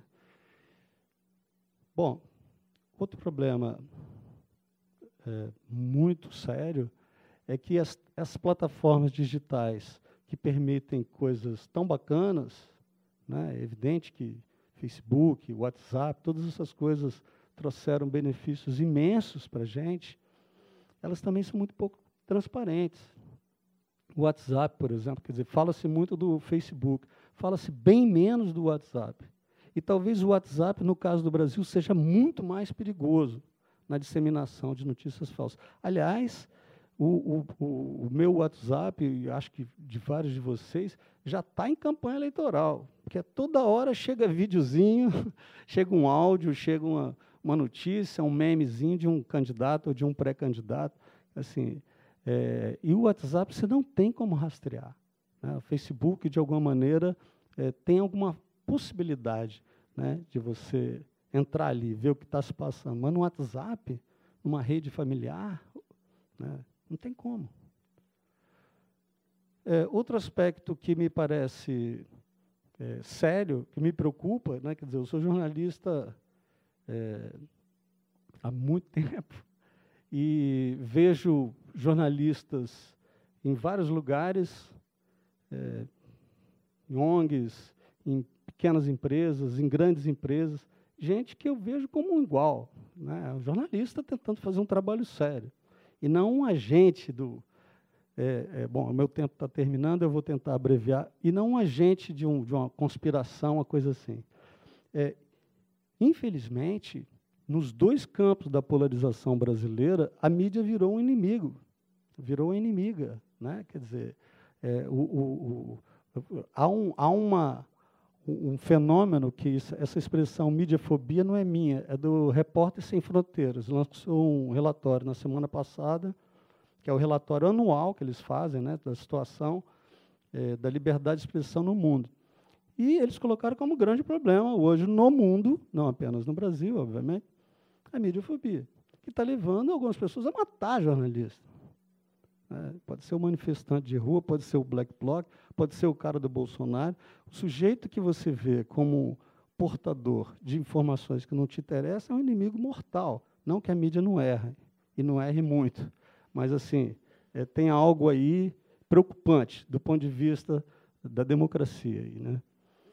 É, tem outra coisa é, preocupante, que é o excesso né, de dados, né, e de meios que as pessoas têm hoje para acessar os eleitores, que podem levar a um grande aumento dos, eh, dos, dos, votos nulos, dos votos brancos e das abstenções. Aqui mesmo na eleição no Rio eh, de, de 2016, né, houve mais de 40% né, de índice de abstenção nulo e branco.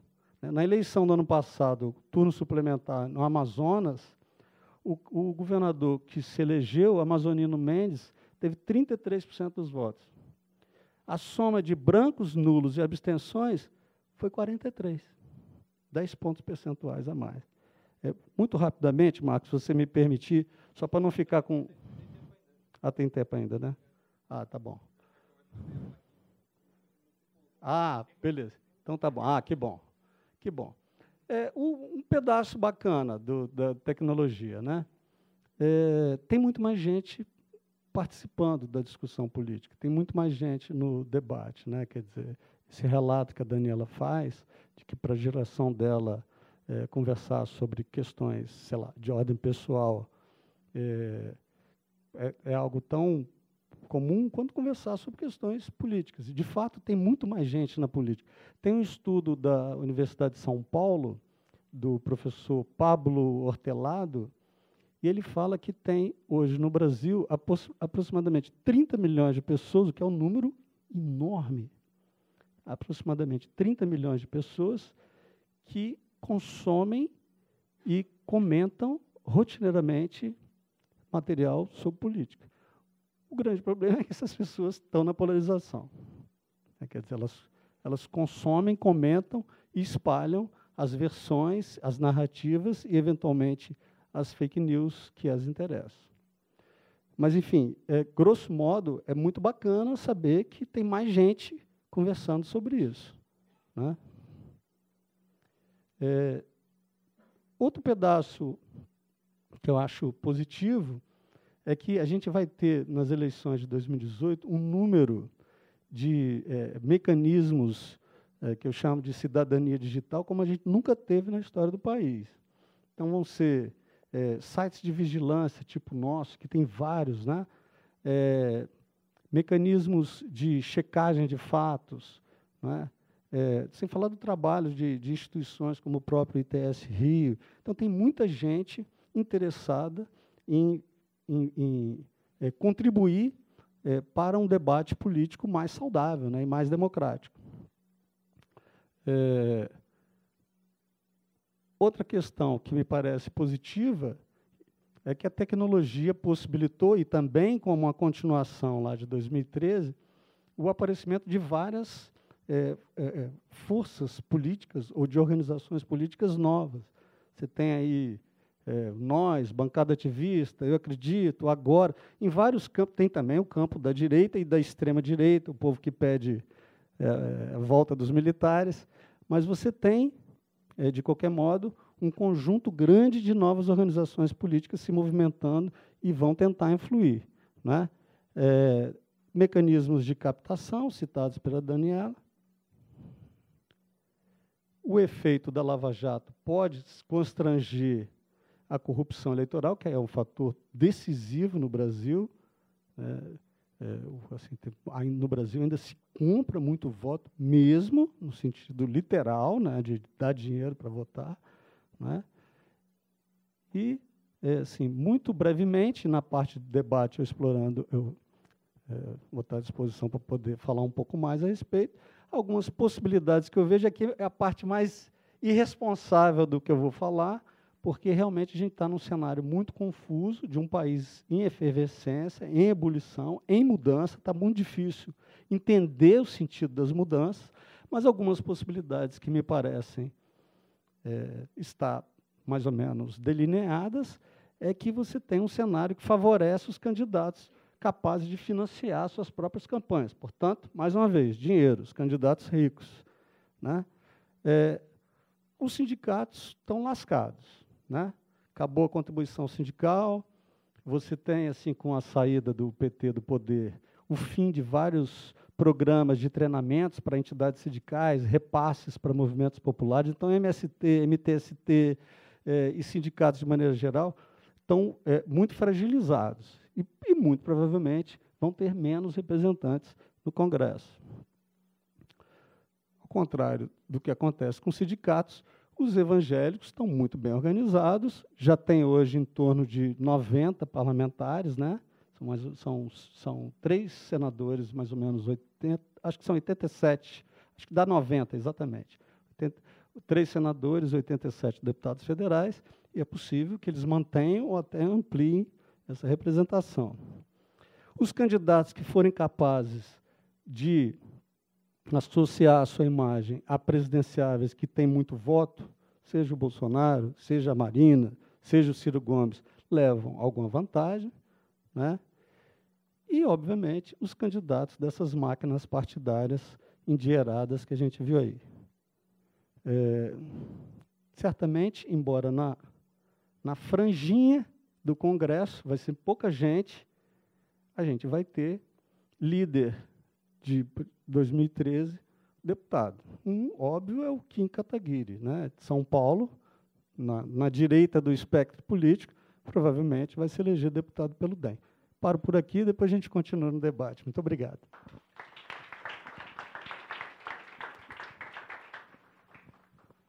Bom, gente, agora a gente é, agradecer mais uma vez as excelentes exposições. Obrigado, Leo. Obrigado, Dani, Daniela. Obrigado, Silvio. É, e abrir para vocês. É, quem quiser fazer alguma intervenção, fazer um comentário, uma pergunta, levantar a mão. Eu tenho três aqui, mas eu não, decidi não fazê-la porque a gente já está com o, o, horário um pouco avançado. É, alguém fala seu nome e é, Oi, boa noite. Meu nome é Nayara. Eu sou doutoranda na Universidade de Brasília em Ciência Política. Então, sou uma leitura assídua, inclusive, do Congresso em Foco. E, no momento, eu estou dando aula temporariamente aqui na UFRJ, até mesmo para o curso de Ciências Sociais, no caso. E todos os três ressaltaram os aspectos positivos e negativos, as oportunidades e os riscos dessas novas tecnologias. Eu queria saber se vocês consideram a tecnologia como um aparato neutro porque, ao mesmo tempo que as consequências dependem do uso que se faz da tecnologia, existem certas características inerentes à tecnologia que incentivam e encorajam certos tipos de comportamento. Por exemplo, o próprio funcionamento do algoritmo do Facebook, ele direciona as pessoas para certos tipos de informação em detrimento de outras. E essa é uma característica inerente à tecnologia do Facebook, da plataforma. E, é, por outro lado, existem certas oportunidades relacionadas ao uso que se faz dessas tecnologias. Existe também a questão do excesso de informação. Então, até que ponto a tecnologia pode ser considerada neutra ou não? E em que medida também essas novas tecnologias elas é, exacerbam ou, ou reforçam ou reproduzem comportamentos já existentes na, na vida real, na, em, é, na utilização de outras mídias. Né? Por exemplo, o Silvio falou da questão da polarização, e o que eu percebo é que, às vezes, o, o Facebook ele é, é, visto como uma oportunidade de expandir horizontes ideológicos, no sentido que você pode se aproximar de mais pessoas, mas ao mesmo tempo os nossos círculos sociais eles são muito restritos àqueles círculos que nós já tínhamos. Então a Daniela falou uma frase muito interessante que é as redes elas já existem. Então até até que ponto é, essas novas tecnologias elas também não reproduzem esses comportamentos que nós encontramos fora dessas tecnologias, né, tec no uso das tecnologias tradicionais. Vou fazer uma rodada, três perguntas. Aí. Bom, meu nome é Meg, eu sou pesquisadora no Museu da Manhã. E só complementando a sua pergunta, esqueci seu nome, desculpa. Nayara. Complementando a sua pergunta, é, eu fiquei pensando também como que a gente pode é, fazer o accountability, né, entre aspas, dessas ferramentas tecnológicas também. Então, porque, por um lado, é, a tecnologia ajuda a potencializar certos discursos, certas bolhas de redes sociais que já existiam, né, que nem se falou. É, mas, por outro lado, é, quem vigia essas pessoas, né, quem vigia essas ferramentas? assim? Como é que a gente pode cobrar transparência do mesmo jeito que a gente usa essas tecnologias para poder cobrar a transparência é, do poder público? Quem, como que a gente pode cobrar também a responsabilidade né, dessas plataformas, enfim, e como que a gente pode ajudar esse processo a ser mais democrático também. Então, alguém mais?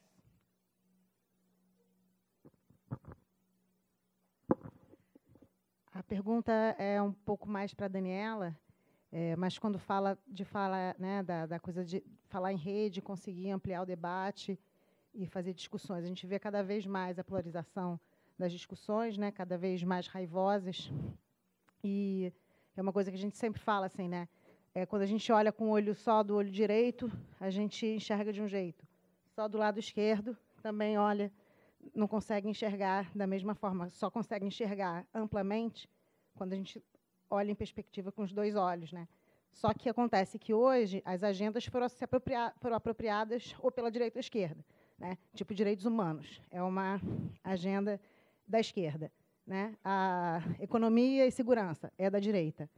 Como que se faz uma, um debate com essa polarização de forma mais convergente, para enxergar com os dois olhos? Eu não consigo ainda enxergar é, qual é o caminho.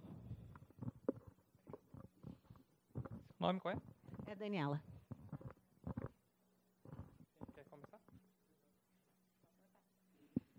É, tentar comentar as três, mas talvez não tenha muita opinião sobre as três, pensando. É, a Mayara falou sobre tecnologia neutra, né? Se a gente considera tecnologia neutra. Eu faço ciências sociais na FRJ, mas aluna ainda, então quem sabe um dia terei aula com você.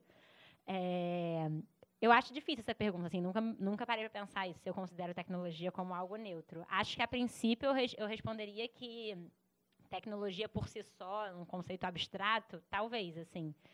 Mas pensando que as empresas de tecnologia são grandes empresas e grandes corporações, não se classificam como grandes empresas de mídia, mas são grandes empresas de tecnologia, é, aí não tem como ser neutro, né? Acho que existe uma da mesma, da mesma forma que existe linha editorial em jornal, existe uma linha algorítmica no Facebook. Como é que a gente consegue questionar isso e entender que essas ferramentas que a gente usa, seja o Facebook, seja o Twitter, seja, enfim, o próprio Google, como é quem que ranqueia é, principal ferramenta de busca de informação no mundo hoje em dia? Quais são os algoritmos do Google? O que, que diz que é são os conteúdos mais importantes, menos relevantes? Então, acho que essa própria discussão sobre fake news, quando a gente quando a gente está vendo agora ela sendo feita com mais afinco em vários países, Aqui no próprio Brasil, por exemplo, quando se discute, quando, agora que está se discutindo mais isso, eu fico super preocupada assim de qual é a solução que vai ser encontrada, porque se a solução for a gente a gente ir para o caminho de que grandes empresas de tecnologia vão priorizar grandes empresas de mídia como fonte de informação verdadeira para combate ao fake news, não sei se isso funciona. Se o, se o Facebook começar a mudar o algoritmo dele para dar mais visibilidade para os grandes jornais que eles vão definir que são os canais que não propagam fake news e, o, e a contra-informação, como é que fica nisso, e coletivos de comunicação. É um debate super complicado pensar a solução para isso. É, acho que a gente tem que conseguir pensar em soluções que partam mais do debate público. Assim. É, aquela cena do Mark Zuckerberg tendo que prestar contas com um milhão de câmeras, um milhão de parlamentares, é muito impressionante. É, é bom que isso esteja acontecendo, assim. Uma pena que tudo tenha tido que acontecer nos Estados Unidos, seleção bizarra, para que esse debate comece a ser feito. Então, acho que a gente tem que tomar muito cuidado para que as soluções não sejam soluções de censura ou de alguma forma que não vão solucionar o problema e não vão mudar a cultura da população na internet de pesquisar informação, de checar fatos e tal. A gente tem que buscar soluções que sejam mais comportamentais, assim. Aí a Meg falou sobre accountability, quem vigia essas ferramentas, acho que é, é, uma pergunta mais ou menos na mesma linha, assim, acho que eh, agora que esse debate está sendo feito, a gente tem que tomar muito cuidado com as soluções que vão ser apresentadas, tem desde soluções que o ITS prontamente se manifestou como tornar crime, falar mal de político na internet, o que pode ser apresentado como uma coisa, olha, tá vendo? Várias fake news sendo espalhadas sobre os políticos, temos que coibir isso, período de eleição, o que, que a gente faz? Vamos tornar crime isso. Então, acho que vão ter muitas soluções, falsas soluções nesse sentido, é, a gente tem que conseguir trazer o debate para como que a gente se relaciona com a informação, já que a informação agora vem por um milhão de caminhos. E aí a pergunta da Daniela sobre como fazer esse debate, aí eu também acho que me pergunto sobre isso todos os dias. Acho que a gente tem que fazer esse esforço de buscar estratégias. assim. O que eu fico pensando muito é como é que a gente consegue é, pensar no debate não pensando nele no meio virtual e como a gente consegue voltar a debater com pessoas, sabe? É, em, em, algum sentido, eu sinto que eu perdi o contato, a possibilidade de diálogo com pessoas da minha família, com quem eu sempre conversei em almoço, jantar de família, Natal, e que eu perdi a, a habilidade de dialogar com essas pessoas. Como, assim? Como que o WhatsApp me fez perder a habilidade de dialogar com meu tio? Isso não não faz sentido. Então, como é que a gente consegue resgatar a nossa habilidade do diálogo cara a cara? Assim, acho que é, é, esse é um caminho. E como a gente consegue... Pra, eu, eu acredito muito que existe um campo da direita e um campo da esquerda. Assim, acho que acho que esses campos ideológicos existem e, inclusive, me reivindico de esquerda, mas, ao mesmo tempo, fico muito preocupada quando a gente vê pautas que deveriam ser pautas gerais, como direitos humanos, serem ou apropriadas, inclusive pela esquerda, inclusive pela direita, mal desapropriadas, né, como se não fossem pauta, pautas deles. E acho que uma estratégia é a gente pensar em como a gente não nega os interlocutores. É um aprendizado que eu tive bem grande no ano passado, principalmente depois do processo traumático da eleição aqui no Rio em 2016, contra o Crivella, então toda a situação que fica com um pensamento mais conservador religioso. É, no ano passado eu tive a oportunidade de trabalhar com o Henrique Vieira, que é um pastor de Niterói, e é, conversando muito com ele, lembro muito de um dia que ele falou: Dani, se a gente não começa a dialogar com o campo evangélico, a gente vai, daqui, nos próximos anos, perder a possibilidade de disputa de hegemonia no Brasil. Assim. A igreja evangélica cresce num, num ritmo no Brasil é, que já disse que em 2040 vai ser a maior representatividade religiosa do país. Como é que a gente nega o campo evangélico e taxa ele como um campo de direita, ou como um campo necessariamente conservador, ou como um campo necessariamente, enfim, autoritário? Ou, e, e deixa de dialogar com eles. Então, acho que é mais uma perspectiva da gente reconhecer tentar reconhecer melhor os nossos interlocutores, assim, como é que a gente consegue dialogar com o campo evangélico, como a gente consegue dialogar com um campo que pode ser conservador em algumas, algum, alguns caminhos, em algumas pautas, e pode ser mais progressista em outros, e como a gente reabre esse diálogo. Acho que eu iria mais nessa linha, mas eu acho que é um grande desafio que a gente tem que pensar nessas eleições, a dificuldade é que, em eleição, você tomar posição polarizada muitas vezes ganha votos. Né? Então, como é que a gente consegue ter a responsabilidade de fazer a disputa eleitoral sem queimar pontes com o diálogo ao nosso redor? Acho que iria mais ou menos assim. É, bom, é, eu acho que as tecnologias não são neutras. É, é, tendo a acreditar que não são neutras.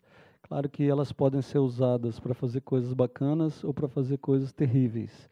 É, mas no caso das tecnologias que a gente está falando aqui, das plataformas digitais que a gente está tratando aqui, há mecanismos é, que não podem ser considerados neutros. Né? Então, como enfrentar isso? Acho que a primeira coisa é transparência. Né? Quer dizer, eu acho que é, as plataformas digitais, e todos nós também, os jornalistas, os veículos é, de comunicação, eles têm que ser claros em relação aos critérios que eles utilizam. Né? É, eu acho que, é, no caso dos veículos jornalísticos, eu acho que uma questão fundamental, e, e eu acho que o usuário tem o direito de, de exigir isso, é pluralidade. Né? Se você tem uma visão sobre um determinado assunto, é mais do que razoável. Eu acho que é obrigação do veículo buscar outra visão. Tem muita gente que às vezes não quer. Por exemplo, o Bolsonaro mesmo, às vezes a gente vai atrás do Bolsonaro é, porque tem uma crítica, tem uma história, e ele se recusa a falar. Né? Mas você diz que você tentou, que você procurou mesmo, não, não, não, não fingiu que procurou, né? dez minutos antes de botar no ar. Procurou de verdade, o cara não quis. Então, assim, eu acho que é, é, tem, uma, tem uma questão aí é, que é muito mais complicada é, do que assim a nossa capacidade, pelo menos a minha capacidade de imaginação vai. Quer dizer, as, as, essas novas tecnologias, elas trazem é, problemas é, de uma complexidade é, que eu acho que não permitem uma resposta fácil. Ah, vamos fazer isso e vai resolver o assunto. Não acho. É, mas, assim, isso passa pela transparência, certamente, e também passa pela defesa de valores democráticos. Assim. Eu acho que tem uma questão que é muito mais importante do que a polarização hoje Brasil, do Brasil, que foi golpe, não foi golpe, é, quem é bandido, quem não é bandido, é, né, essa discussão moral que se faz hoje no Brasil, que é a defesa do campo democrático. Quer dizer, eu acho que a gente viveu no Brasil é, um, um, período aí razoavelmente longo, foi provavelmente o único período da história do Brasil de democracia, ou de algo parecido com democracia, porque a gente viu aqui que é uma democracia distorcida, né, uma democracia deformada, e de repente não tem ninguém fazendo a defesa disso. Está cada um cuidando do seu umbigo. Ninguém quer saber de defender a democracia. O cara está defendendo a sua candidatura, o seu partido, o seu interesse, a sua narrativa. Isso tem muito mais importância do que a defesa democrática. E, no entanto, os, os caras que são contra a democracia ganham terreno. Né? Então, assim, seja em relação às ferramentas digitais, seja em relação eh, à política, eu acho que a gente tem, no mínimo, essas duas coisas aí para defender: transparência e democracia. Bom, é, pegando aí a esteira dos comentários é muito apropriados, né, da Daniela do Silvio, é, me parece que de fato existe um processo de amadurecimento da sociedade, né? Acho que esses desafios, essas é, confrontações que surgem, é, os abusos, inclusive, as respostas que se apresentam, sejam respostas da própria sociedade, sejam respostas no âmbito de uma autorregulação, sejam respostas até decorrentes da própria manutenção dos interesses comerciais, né? Quer dizer, enfim, muitas das decisões tomadas é, pelo Facebook agora, em decorrência dessas críticas, objetivam a preservação é, do interesse comercial da da, da, da, da, própria marca, como assim outras tantas, né? Essas críticas é, sociais, elas são críticas também que repercutem em relação aos novos negócios, a toda a cadeia produtiva na qual esses, esses aplicativos estão muito profundamente vinculados. É, mas aqui entre nós também eu acho que existe aí um, uma lacuna legislativa, efetivamente, na disciplina da, dessa questão do ambiente digital, da defesa da privacidade, inclusive. Acho que há muita é, condescendência, há uma, uma, uma omissão legislativa. Esse é um tema, inclusive, que o professor Carlos Afonso tem abordado em várias oportunidades. Outros países estão mais avançados nessa proteção do, do cidadão, a exigência, como mencionou o Silvio também, de transparência, enfim. A legislação eleitoral faz um ensaio, quer dizer, a atual legislação e a resolução também, por exemplo, ela obriga que o impulsionamento seja revelado, enfim, que aquela propaganda eleitoral seja identificada como a sua origem, qual o partido político, quer dizer, isso tem que ser cobrado efetivamente, tem que ser é, aperfeiçoado com o próprio, a própria praxis é, é, democrática. E, evidentemente, também é, preocupação com um caráter de criminalização. Né? Por exemplo, esse conselho consultivo que foi formado pelo TSE com a melhor das intenções, até um pouco assustado diante do que aconteceu em outros países também, enfim, é, mas é composto pela BIM, pelo Ministério da Justiça, Polícia Federal, é, temos o Ministério do, do, Exército, enfim, quer dizer, existe uma, um viés de criminalização, efetivamente, aí, muito fortemente delineado. Né? É importante que isso não se torne predominante ou preponderante, porque é, é a hipótese que se pode é, jogar a criança com a água do banho também.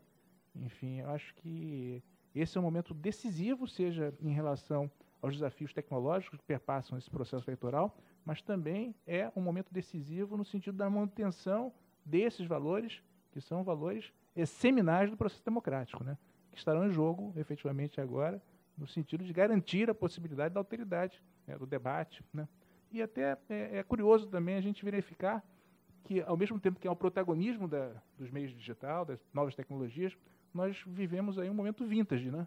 porque o Jornal do Brasil voltou, né? o meio físico, a gente está nas bancas do Jornal do Brasil, agora foi objeto da resolução do TSE também da legislação, o, o voto impresso, né? algumas urnas terão já o voto impresso, né? estão voltando ao tempo.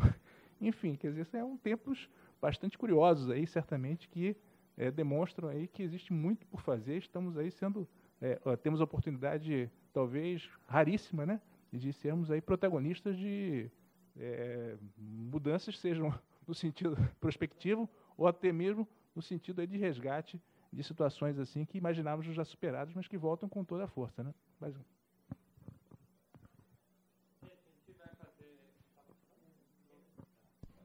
Alô, alô. É, gente, a gente vai fazer mais uma rodada, uma última rodada antes de encerrar. E aí, na hora que vocês voltarem, já vou pedir também para fazer as considerações finais para a gente encerrar, tá bom? Oi, gente, boa noite. Meu nome é Júlio. É, bem, vocês falaram de um ponto que eu acho muito importante, particularmente eu acho que a gente discute pouco o reflexo que isso trouxe, que são as manifestações de junho de 2013. Quando a gente fala de rede, rua, de juventude, eu acho que aquilo é um marco que a gente até hoje discute pouco. Né? A própria esquerda, muitas pessoas de esquerda acham que aquele foi um marco para para decorrência do impeachment ou do golpe, como a gente hoje falar. É, então, queria ouvir um pouquinho de vocês qual é a percepção, né, se, porque o que me pareceu foi, de fato, que era a timeline do Facebook na rua, completamente difusa, cada um com uma bandeira, e o que, que de fato a gente extraiu daquilo, eu resisto a achar que foi ruim, é, mas ouvir a percepção de vocês, que eu acho que foi de fato o primeiro momento que a gente foi para a rua, o Castel estava aqui e viu com grande entusiasmo. E até hoje eu não sei se eu, particularmente, que fui muito para a rua, fui massa de manobra para o que a gente está vendo hoje. Queria saber se vocês têm alguma percepção sobre isso. É, meu nome é Viviane, eu faço mestrado em comunicação social. Minha linha de pesquisa é internet, eleições e democracia. E uma das minhas perguntas para os deputados que está na minha no meu projeto é como essa como como que a tecnologia pode ser revertida em voto, né? Então, qual é realmente o impacto da tecnologia nas urnas? Então, o cara que está usando o Facebook, o cara que está usando o Twitter, né?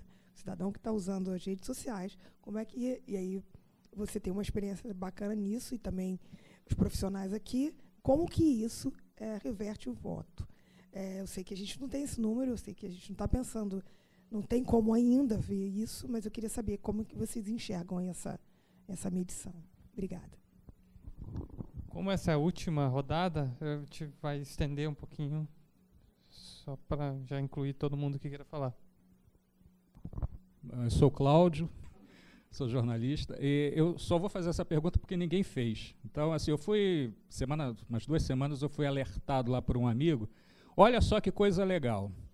Ranking dos políticos.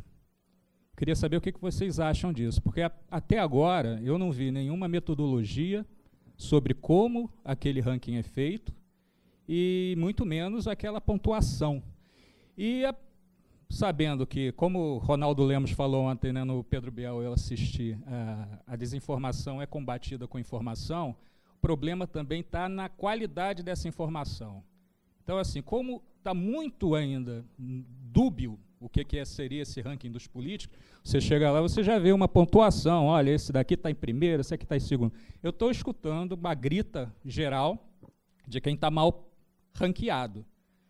E eu tenho absoluta certeza que muito jornalista vai usar o ranking, é, avisado ou desavisado, vai usar o ranking dos políticos, que é, uma, que é algo que está na rede, que pode ser, inclusive, usado para ser é, avaliado em termos de big data e etc, etc. Aí eu queria saber qual é a opinião de vocês. Se, primeiro, se vocês já escutaram falar, porque eu fui alertado disso tem duas semanas, e saber qual é a opinião de vocês. Tá?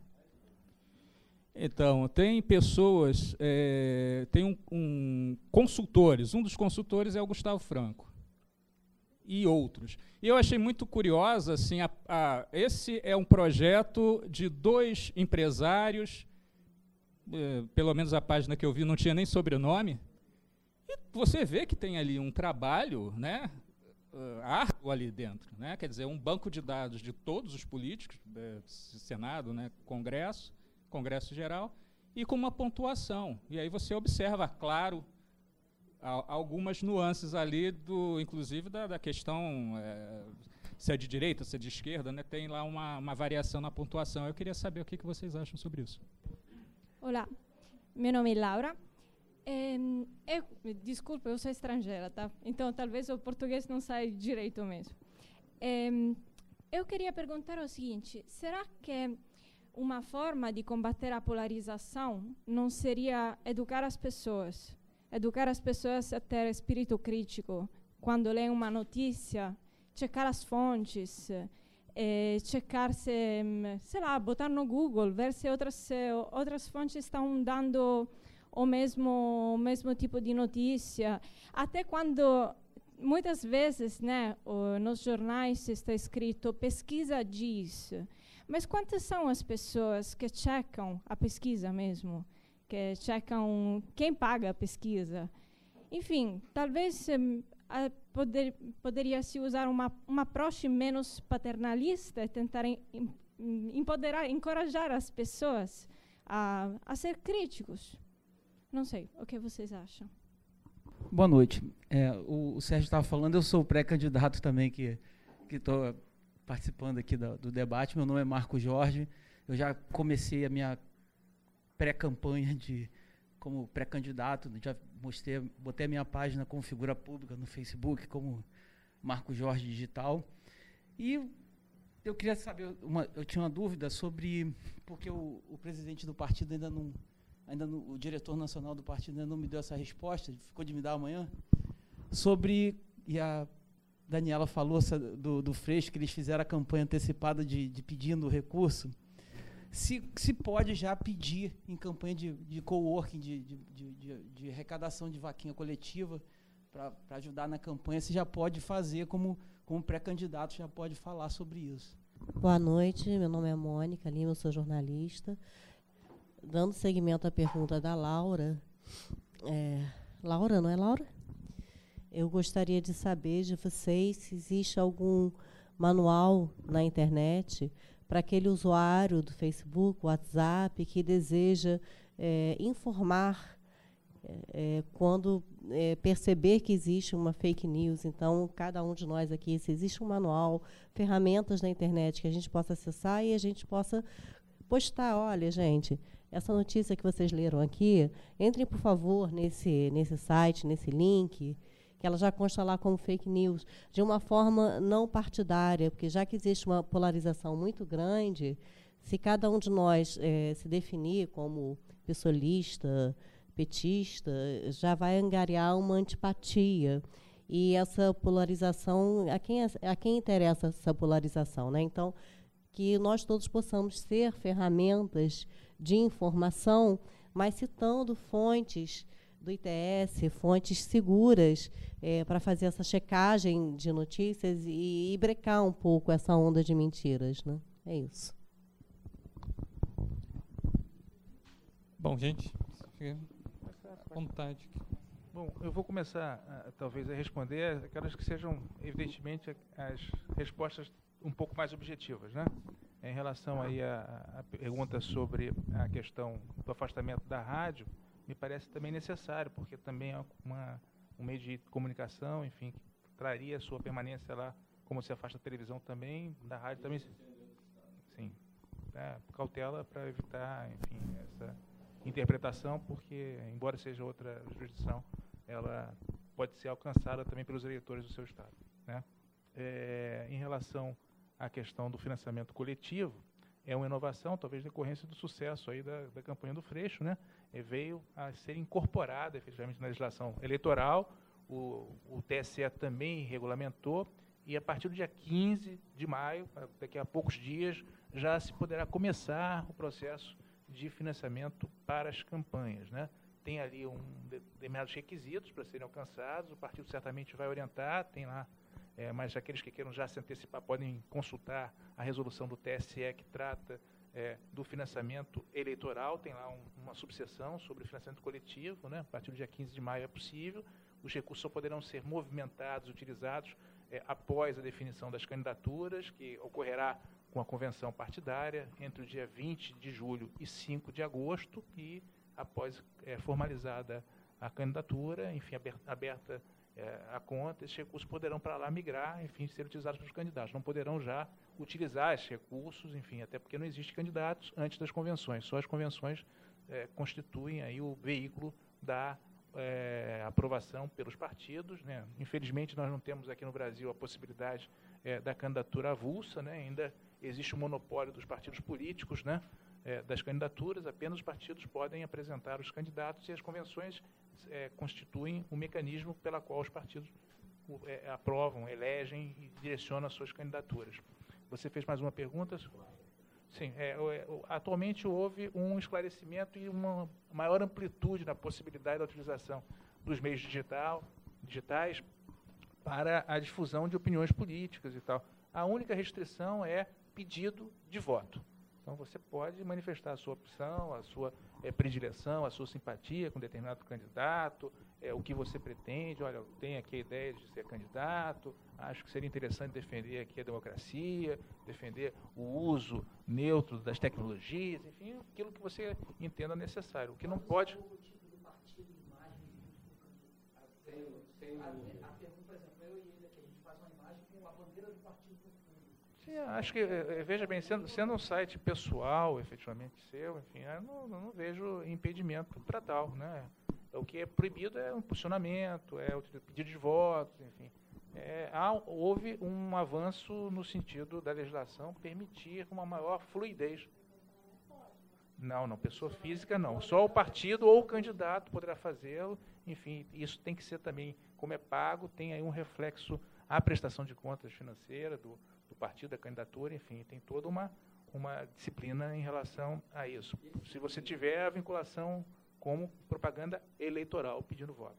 Esse dinheiro, o candidato não foi, para essa convenção, o candidato foi excluído. O pré-candidato foi excluído. O dinheiro está lá recolhido. Vai ser, vai ser devolvido o dinheiro.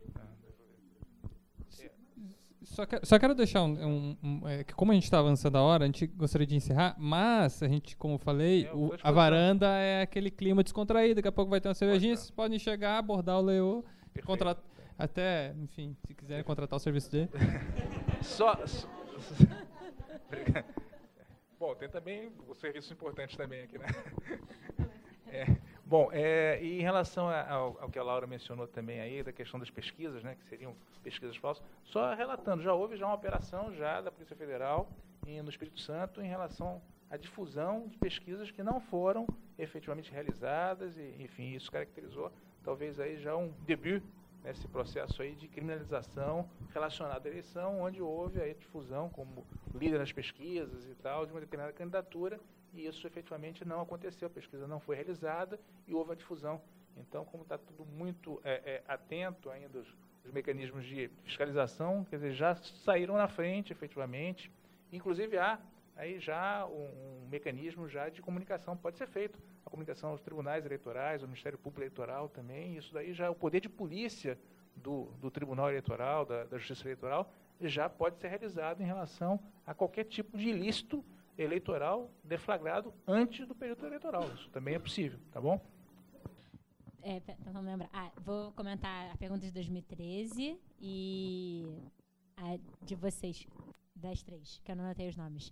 É, então, acho que sobre 2013, acho que esse é um debate gigante. Não, nunca vi muito acordo, inclusive dentro do, do próprio campo da esquerda, sobre o significado de 2013. Aí dando uma opinião pessoal muito pouco teórica, assim, não é que nunca estudei sobre isso, mas estava na rua em 2013, então acho que falo mais de um campo de experiência. Acho que a gente teve muita dificuldade, eu acho que principalmente os partidos, eh, os partidos progressistas tiveram muita dificuldade, em especial o PT que estava no governo, mas o PSOL e todos os outros, muita dificuldade de conseguir entender aquela movimentação e pegar as principais primeiras pautas. Acho, como o Silvio falou, a demanda por serviços públicos de qualidade, transporte, educação padrão Copa, saúde padrão FIFA. Tinha muito essas bandeiras também em 2013. Acho que a gente teve muita dificuldade de conseguir pegar é, essas pautas e que estavam sendo apresentadas por um formato de organização que não é um formato tradicional das organizações de esquerda, dos partidos tradicionais, dos sindicatos. Então, também, as ruas estavam falando, estavam falando de pautas nossas, mas eram outras pessoas falando, outras pessoas chamando, outras formas de organizar. E eu acho que isso acabou é, fazendo com que a gente demorasse para conseguir entender e reagir junto. Assim. Eu estou falando a gente, mas eu não estava tomando nenhuma decisão, estava super na rua como uma estudante comum. Mas senti falta disso, assim, enquanto, enquanto alguém que estava na rua, a, a, gente foi vendo essa mudança, né, dos primeiros atos para os últimos atos, a mudança de caráter, a mudança de falas, é, enfim. E acho que teve muita dificuldade dos partidos de esquerda de conseguirem entender aquela movimentação, respeitar aquela movimentação, dialogar com aquela movimentação. E, infelizmente, hoje em dia, acho que não sou uma pessoa que nega ou que acha que os problemas do Brasil começaram em 2013 e que só teve impeachment por causa disso. Não, não acho isso mesmo. Mas acho que a gente perdeu uma grande oportunidade de ter muita gente na rua debatendo qualidade de serviços públicos e poder travar esse debate por um, por um debate. Ok, então quem, quem, como que a gente constrói política para ter serviços públicos de qualidade? Isso é prioridade para quem, sabe? Enfim. É, e aí sobre educar as pessoas para combater fake news e se existe alguma rede assim. Eu não conheço nenhuma rede que você possa colocar lá uma notícia e saber se ela já é falsa ou não. Mas já existem algumas agências de checagem de notícias, como por exemplo a agência Lupa. É, eu acho, inclusive, que algumas dessas agências devem se unir para fazer trabalho juntos agora nas eleições. Então, acho que vale a pena acompanhar o trabalho dessa galera. E acho que é muito difícil realmente conseguir uma ferramenta que consiga combater todos os tipos de fake news, porque precisaria de um time de checagem gigante e um, enfim, todas as notícias que existem na internet, sabe, é complicado. Mas talvez, é, acho que essas agências são um ótimo caminho e talvez iniciativas que sejam sobre pautas. Então, vamos combater fake news sobre saúde. O que estão falando sobre saúde, ou fake news sobre educação. Também é muito complicado a gente tentar abarcar tudo, mas acho que são boas iniciativas essas das agências iniciativas como a do ITS, do Pega Bot, para você saber se um perfil é falso ou não, se é um bot ou não, que acho que vale a pena replicar. É, e aí, sobre virada de voto, se tecnologia vira ou não voto, é, acho que assim, não tem a menor dúvida de que o diálogo nas redes sociais vira votos. É, trabalhando na comunicação digital da campanha do Freixo, em 2016, isso ficou óbvio, assim, literalmente, pessoas que comentavam, respondiam em inbox falando, meu Deus, você mudou minha opinião, meu voto é seu. Falava, nossa, ganhei um voto. Então, com certeza, é, existe uma conversão aí direta entre o diálogo nas redes e votos. Não faço ideia, ideia de te dizer quanto a isso. Mas um relato só para trazer final, assim, passei a campanha do Marcelo inteira é, focada em redes, né? Focada rede, rede, rede, rede, rede, rede. Quando eu estava nas ruas, eu estava nas ruas por causa das redes. Então, fazendo ao vivo, disparando coisa no WhatsApp, fazendo stories no Instagram. E aí, nos últimos três dias da campanha, a gente lançou um chamado que era Virada Freixo 50, que era para você ir para a rua virar votos. E o objetivo era que você fosse dialogar na rua, literalmente virar voto a voto. A narrativa era isso, vamos virar voto a voto nos três dias finais. E aí foi bem simbólico para a gente, assim, porque a gente pegou no último dia da campanha, no sábado, antes, no último dia, literalmente, a gente fechou o escritório digital, assim, pegou todo mundo que estava trabalhando com redes, falou, galera, vamos todo mundo para a rua hoje. E foi a primeira vez que toda a equipe digital foi para a rua junto para virar votos. Porque a gente tinha feito essa narrativa, vamos para a rua virar votos, voto a voto, faltam 24 horas, você tem que virar 10 votos. E a gente estava postando isso incessantemente, vai para a rua virar votos. Em algum momento a gente falou, gente, a gente vai para a rua virar votos, vamos deixar o computador, vamos todo mundo com bateria externa. E aí fomos para a rua. E aí a gente foi na CADEG, aí depois a gente foi num bar de dentro, a gente foi circulando para alguns lugares, e aí eu lembro que a gente sentou num bar parou todo mundo assim e falou: Caraca, tão bom literalmente ver a pessoa virar voto, sabe? Porque foi. É muito diferente você ouvir uma pessoa tipo, na sua frente falando: Olha, mudei de opinião, você virou o meu voto. E a gente ficou pensando: Cara, é muito foda, é muito forte. O digital. é muito forte a comunicação digital, mas como é importante o contato do cara a cara, sabe? Como que a gente não pode perder isso, mas com certeza, é, tenho certeza que rede social ajuda a virar voto, sim. Também ajuda a perder voto, né? É, bom, é, eu anotei ali, Cláudio, eu acho, ranking dos políticos, né? Então, ali, é, eu, eu acho que eles publicam ali alguns critérios que eles utilizam, né? Eles eliminam, acho que os caras que respondem a ações penais e a inquéritos né, no Supremo. E, e eles também dizem, talvez não com o destaque necessário, que o ranqueamento é feito com base eh, na afinidade entre os parlamentares e um conjunto de teses liberais.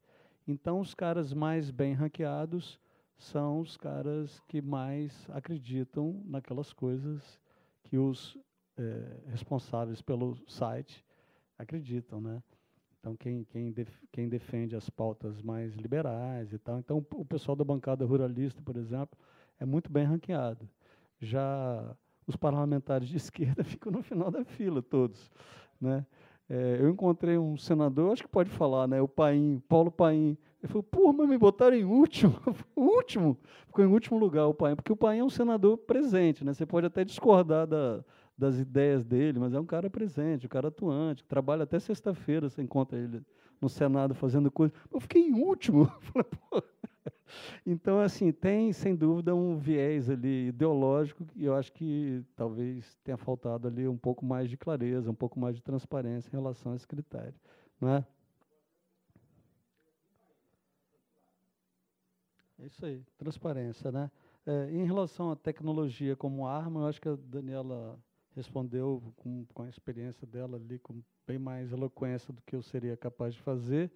Agora, eu e acho que esses candidatos, é, especialmente Bolsonaro, né? o Bolsonaro, é, o, o case Bolsonaro é muito um case de uso é, inteligente de tecnologia, com, com, algum, com algum uso malicioso também, né? de bots e várias outras coisas. Mas o fato é que eu acho que para as eleições do Congresso, é, a política de velho estilo continua a ter talvez força predominante, né? Porque o cara que tem seu quinhão ali de, de votos, né? Que conseguiu levar a ponte, né? Que viabilizou a emenda, que viabilizou uma obra. É, por isso que o Temer não caiu, né? Por que, que o Temer não caiu?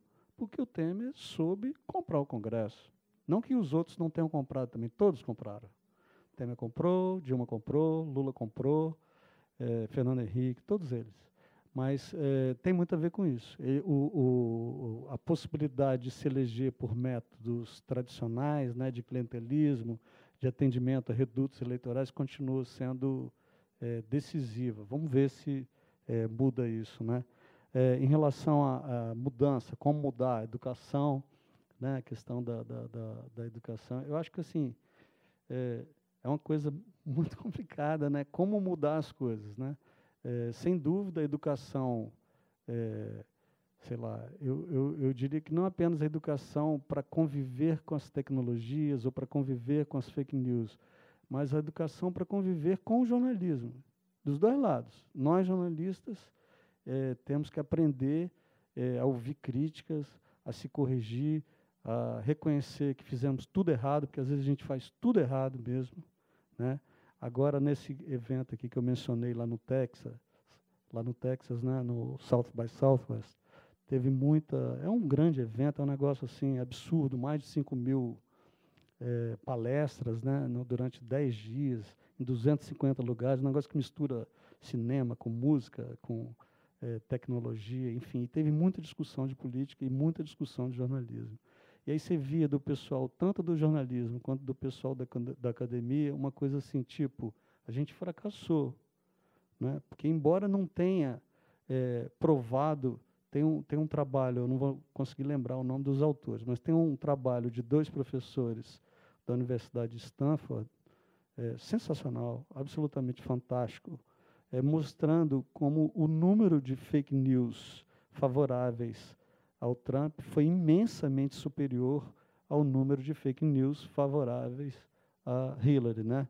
E, mas eles, mesmo assim, eles não, eles não é, é, chancelam a tese de que Trump ganhou pelas fake news.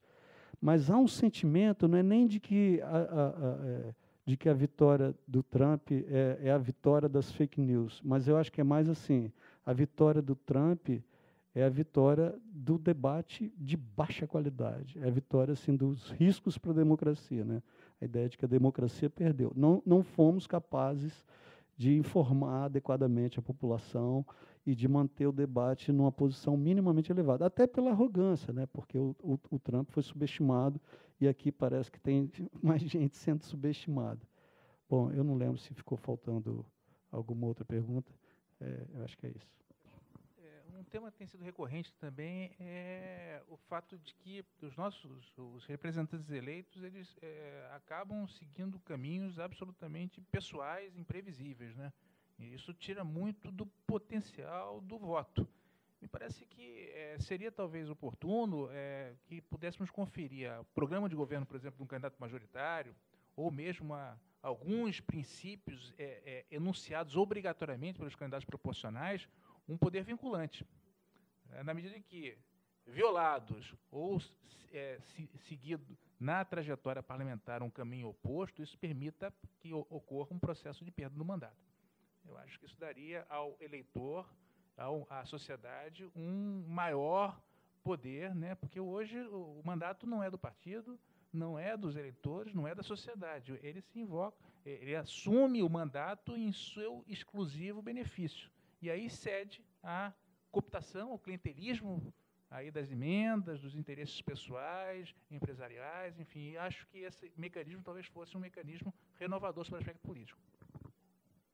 Sem dúvida. É, eu esqueci da sua pergunta, eu não podia esquecer. Porque, na verdade, assim, é, eu tentei trazer um pouco aqui a visão de que, para mim, 2013 é tudo. 2013 é um filme que não acabou. Está rolando ainda não tem nada mais difícil do que falar da história no momento em que ela acontece. Né? Quer dizer, a gente não sabe o final do filme. A gente está vendo ainda o filme. Né? De certa forma, a gente está participando dele também.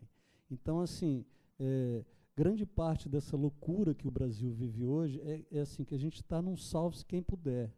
Então, assim, hoje é o Lula, mas amanhã pode ser o Aécio, pode ser o Temer, é, e pode ser muito mais gente que está na fila. Então, assim, a gente vive realmente uma situação nova que o debate da, polariza da polarização, no, no, meu modo de entender, é, não consegue captar com toda a sua profundidade, com toda a sua riqueza.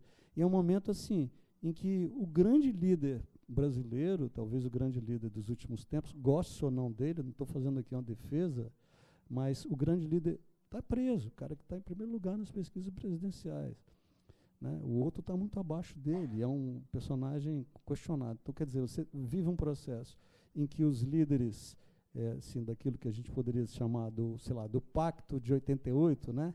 esse período aí que vem da Constituição de 88 para cá, em que mais ou menos você tinha um, combinado aí. Oh, o jogo é assim, se a bola sair é lateral, impedimento não é gol. Você tinha um combinado ali mais ou menos que centro, direita e esquerda aceitável.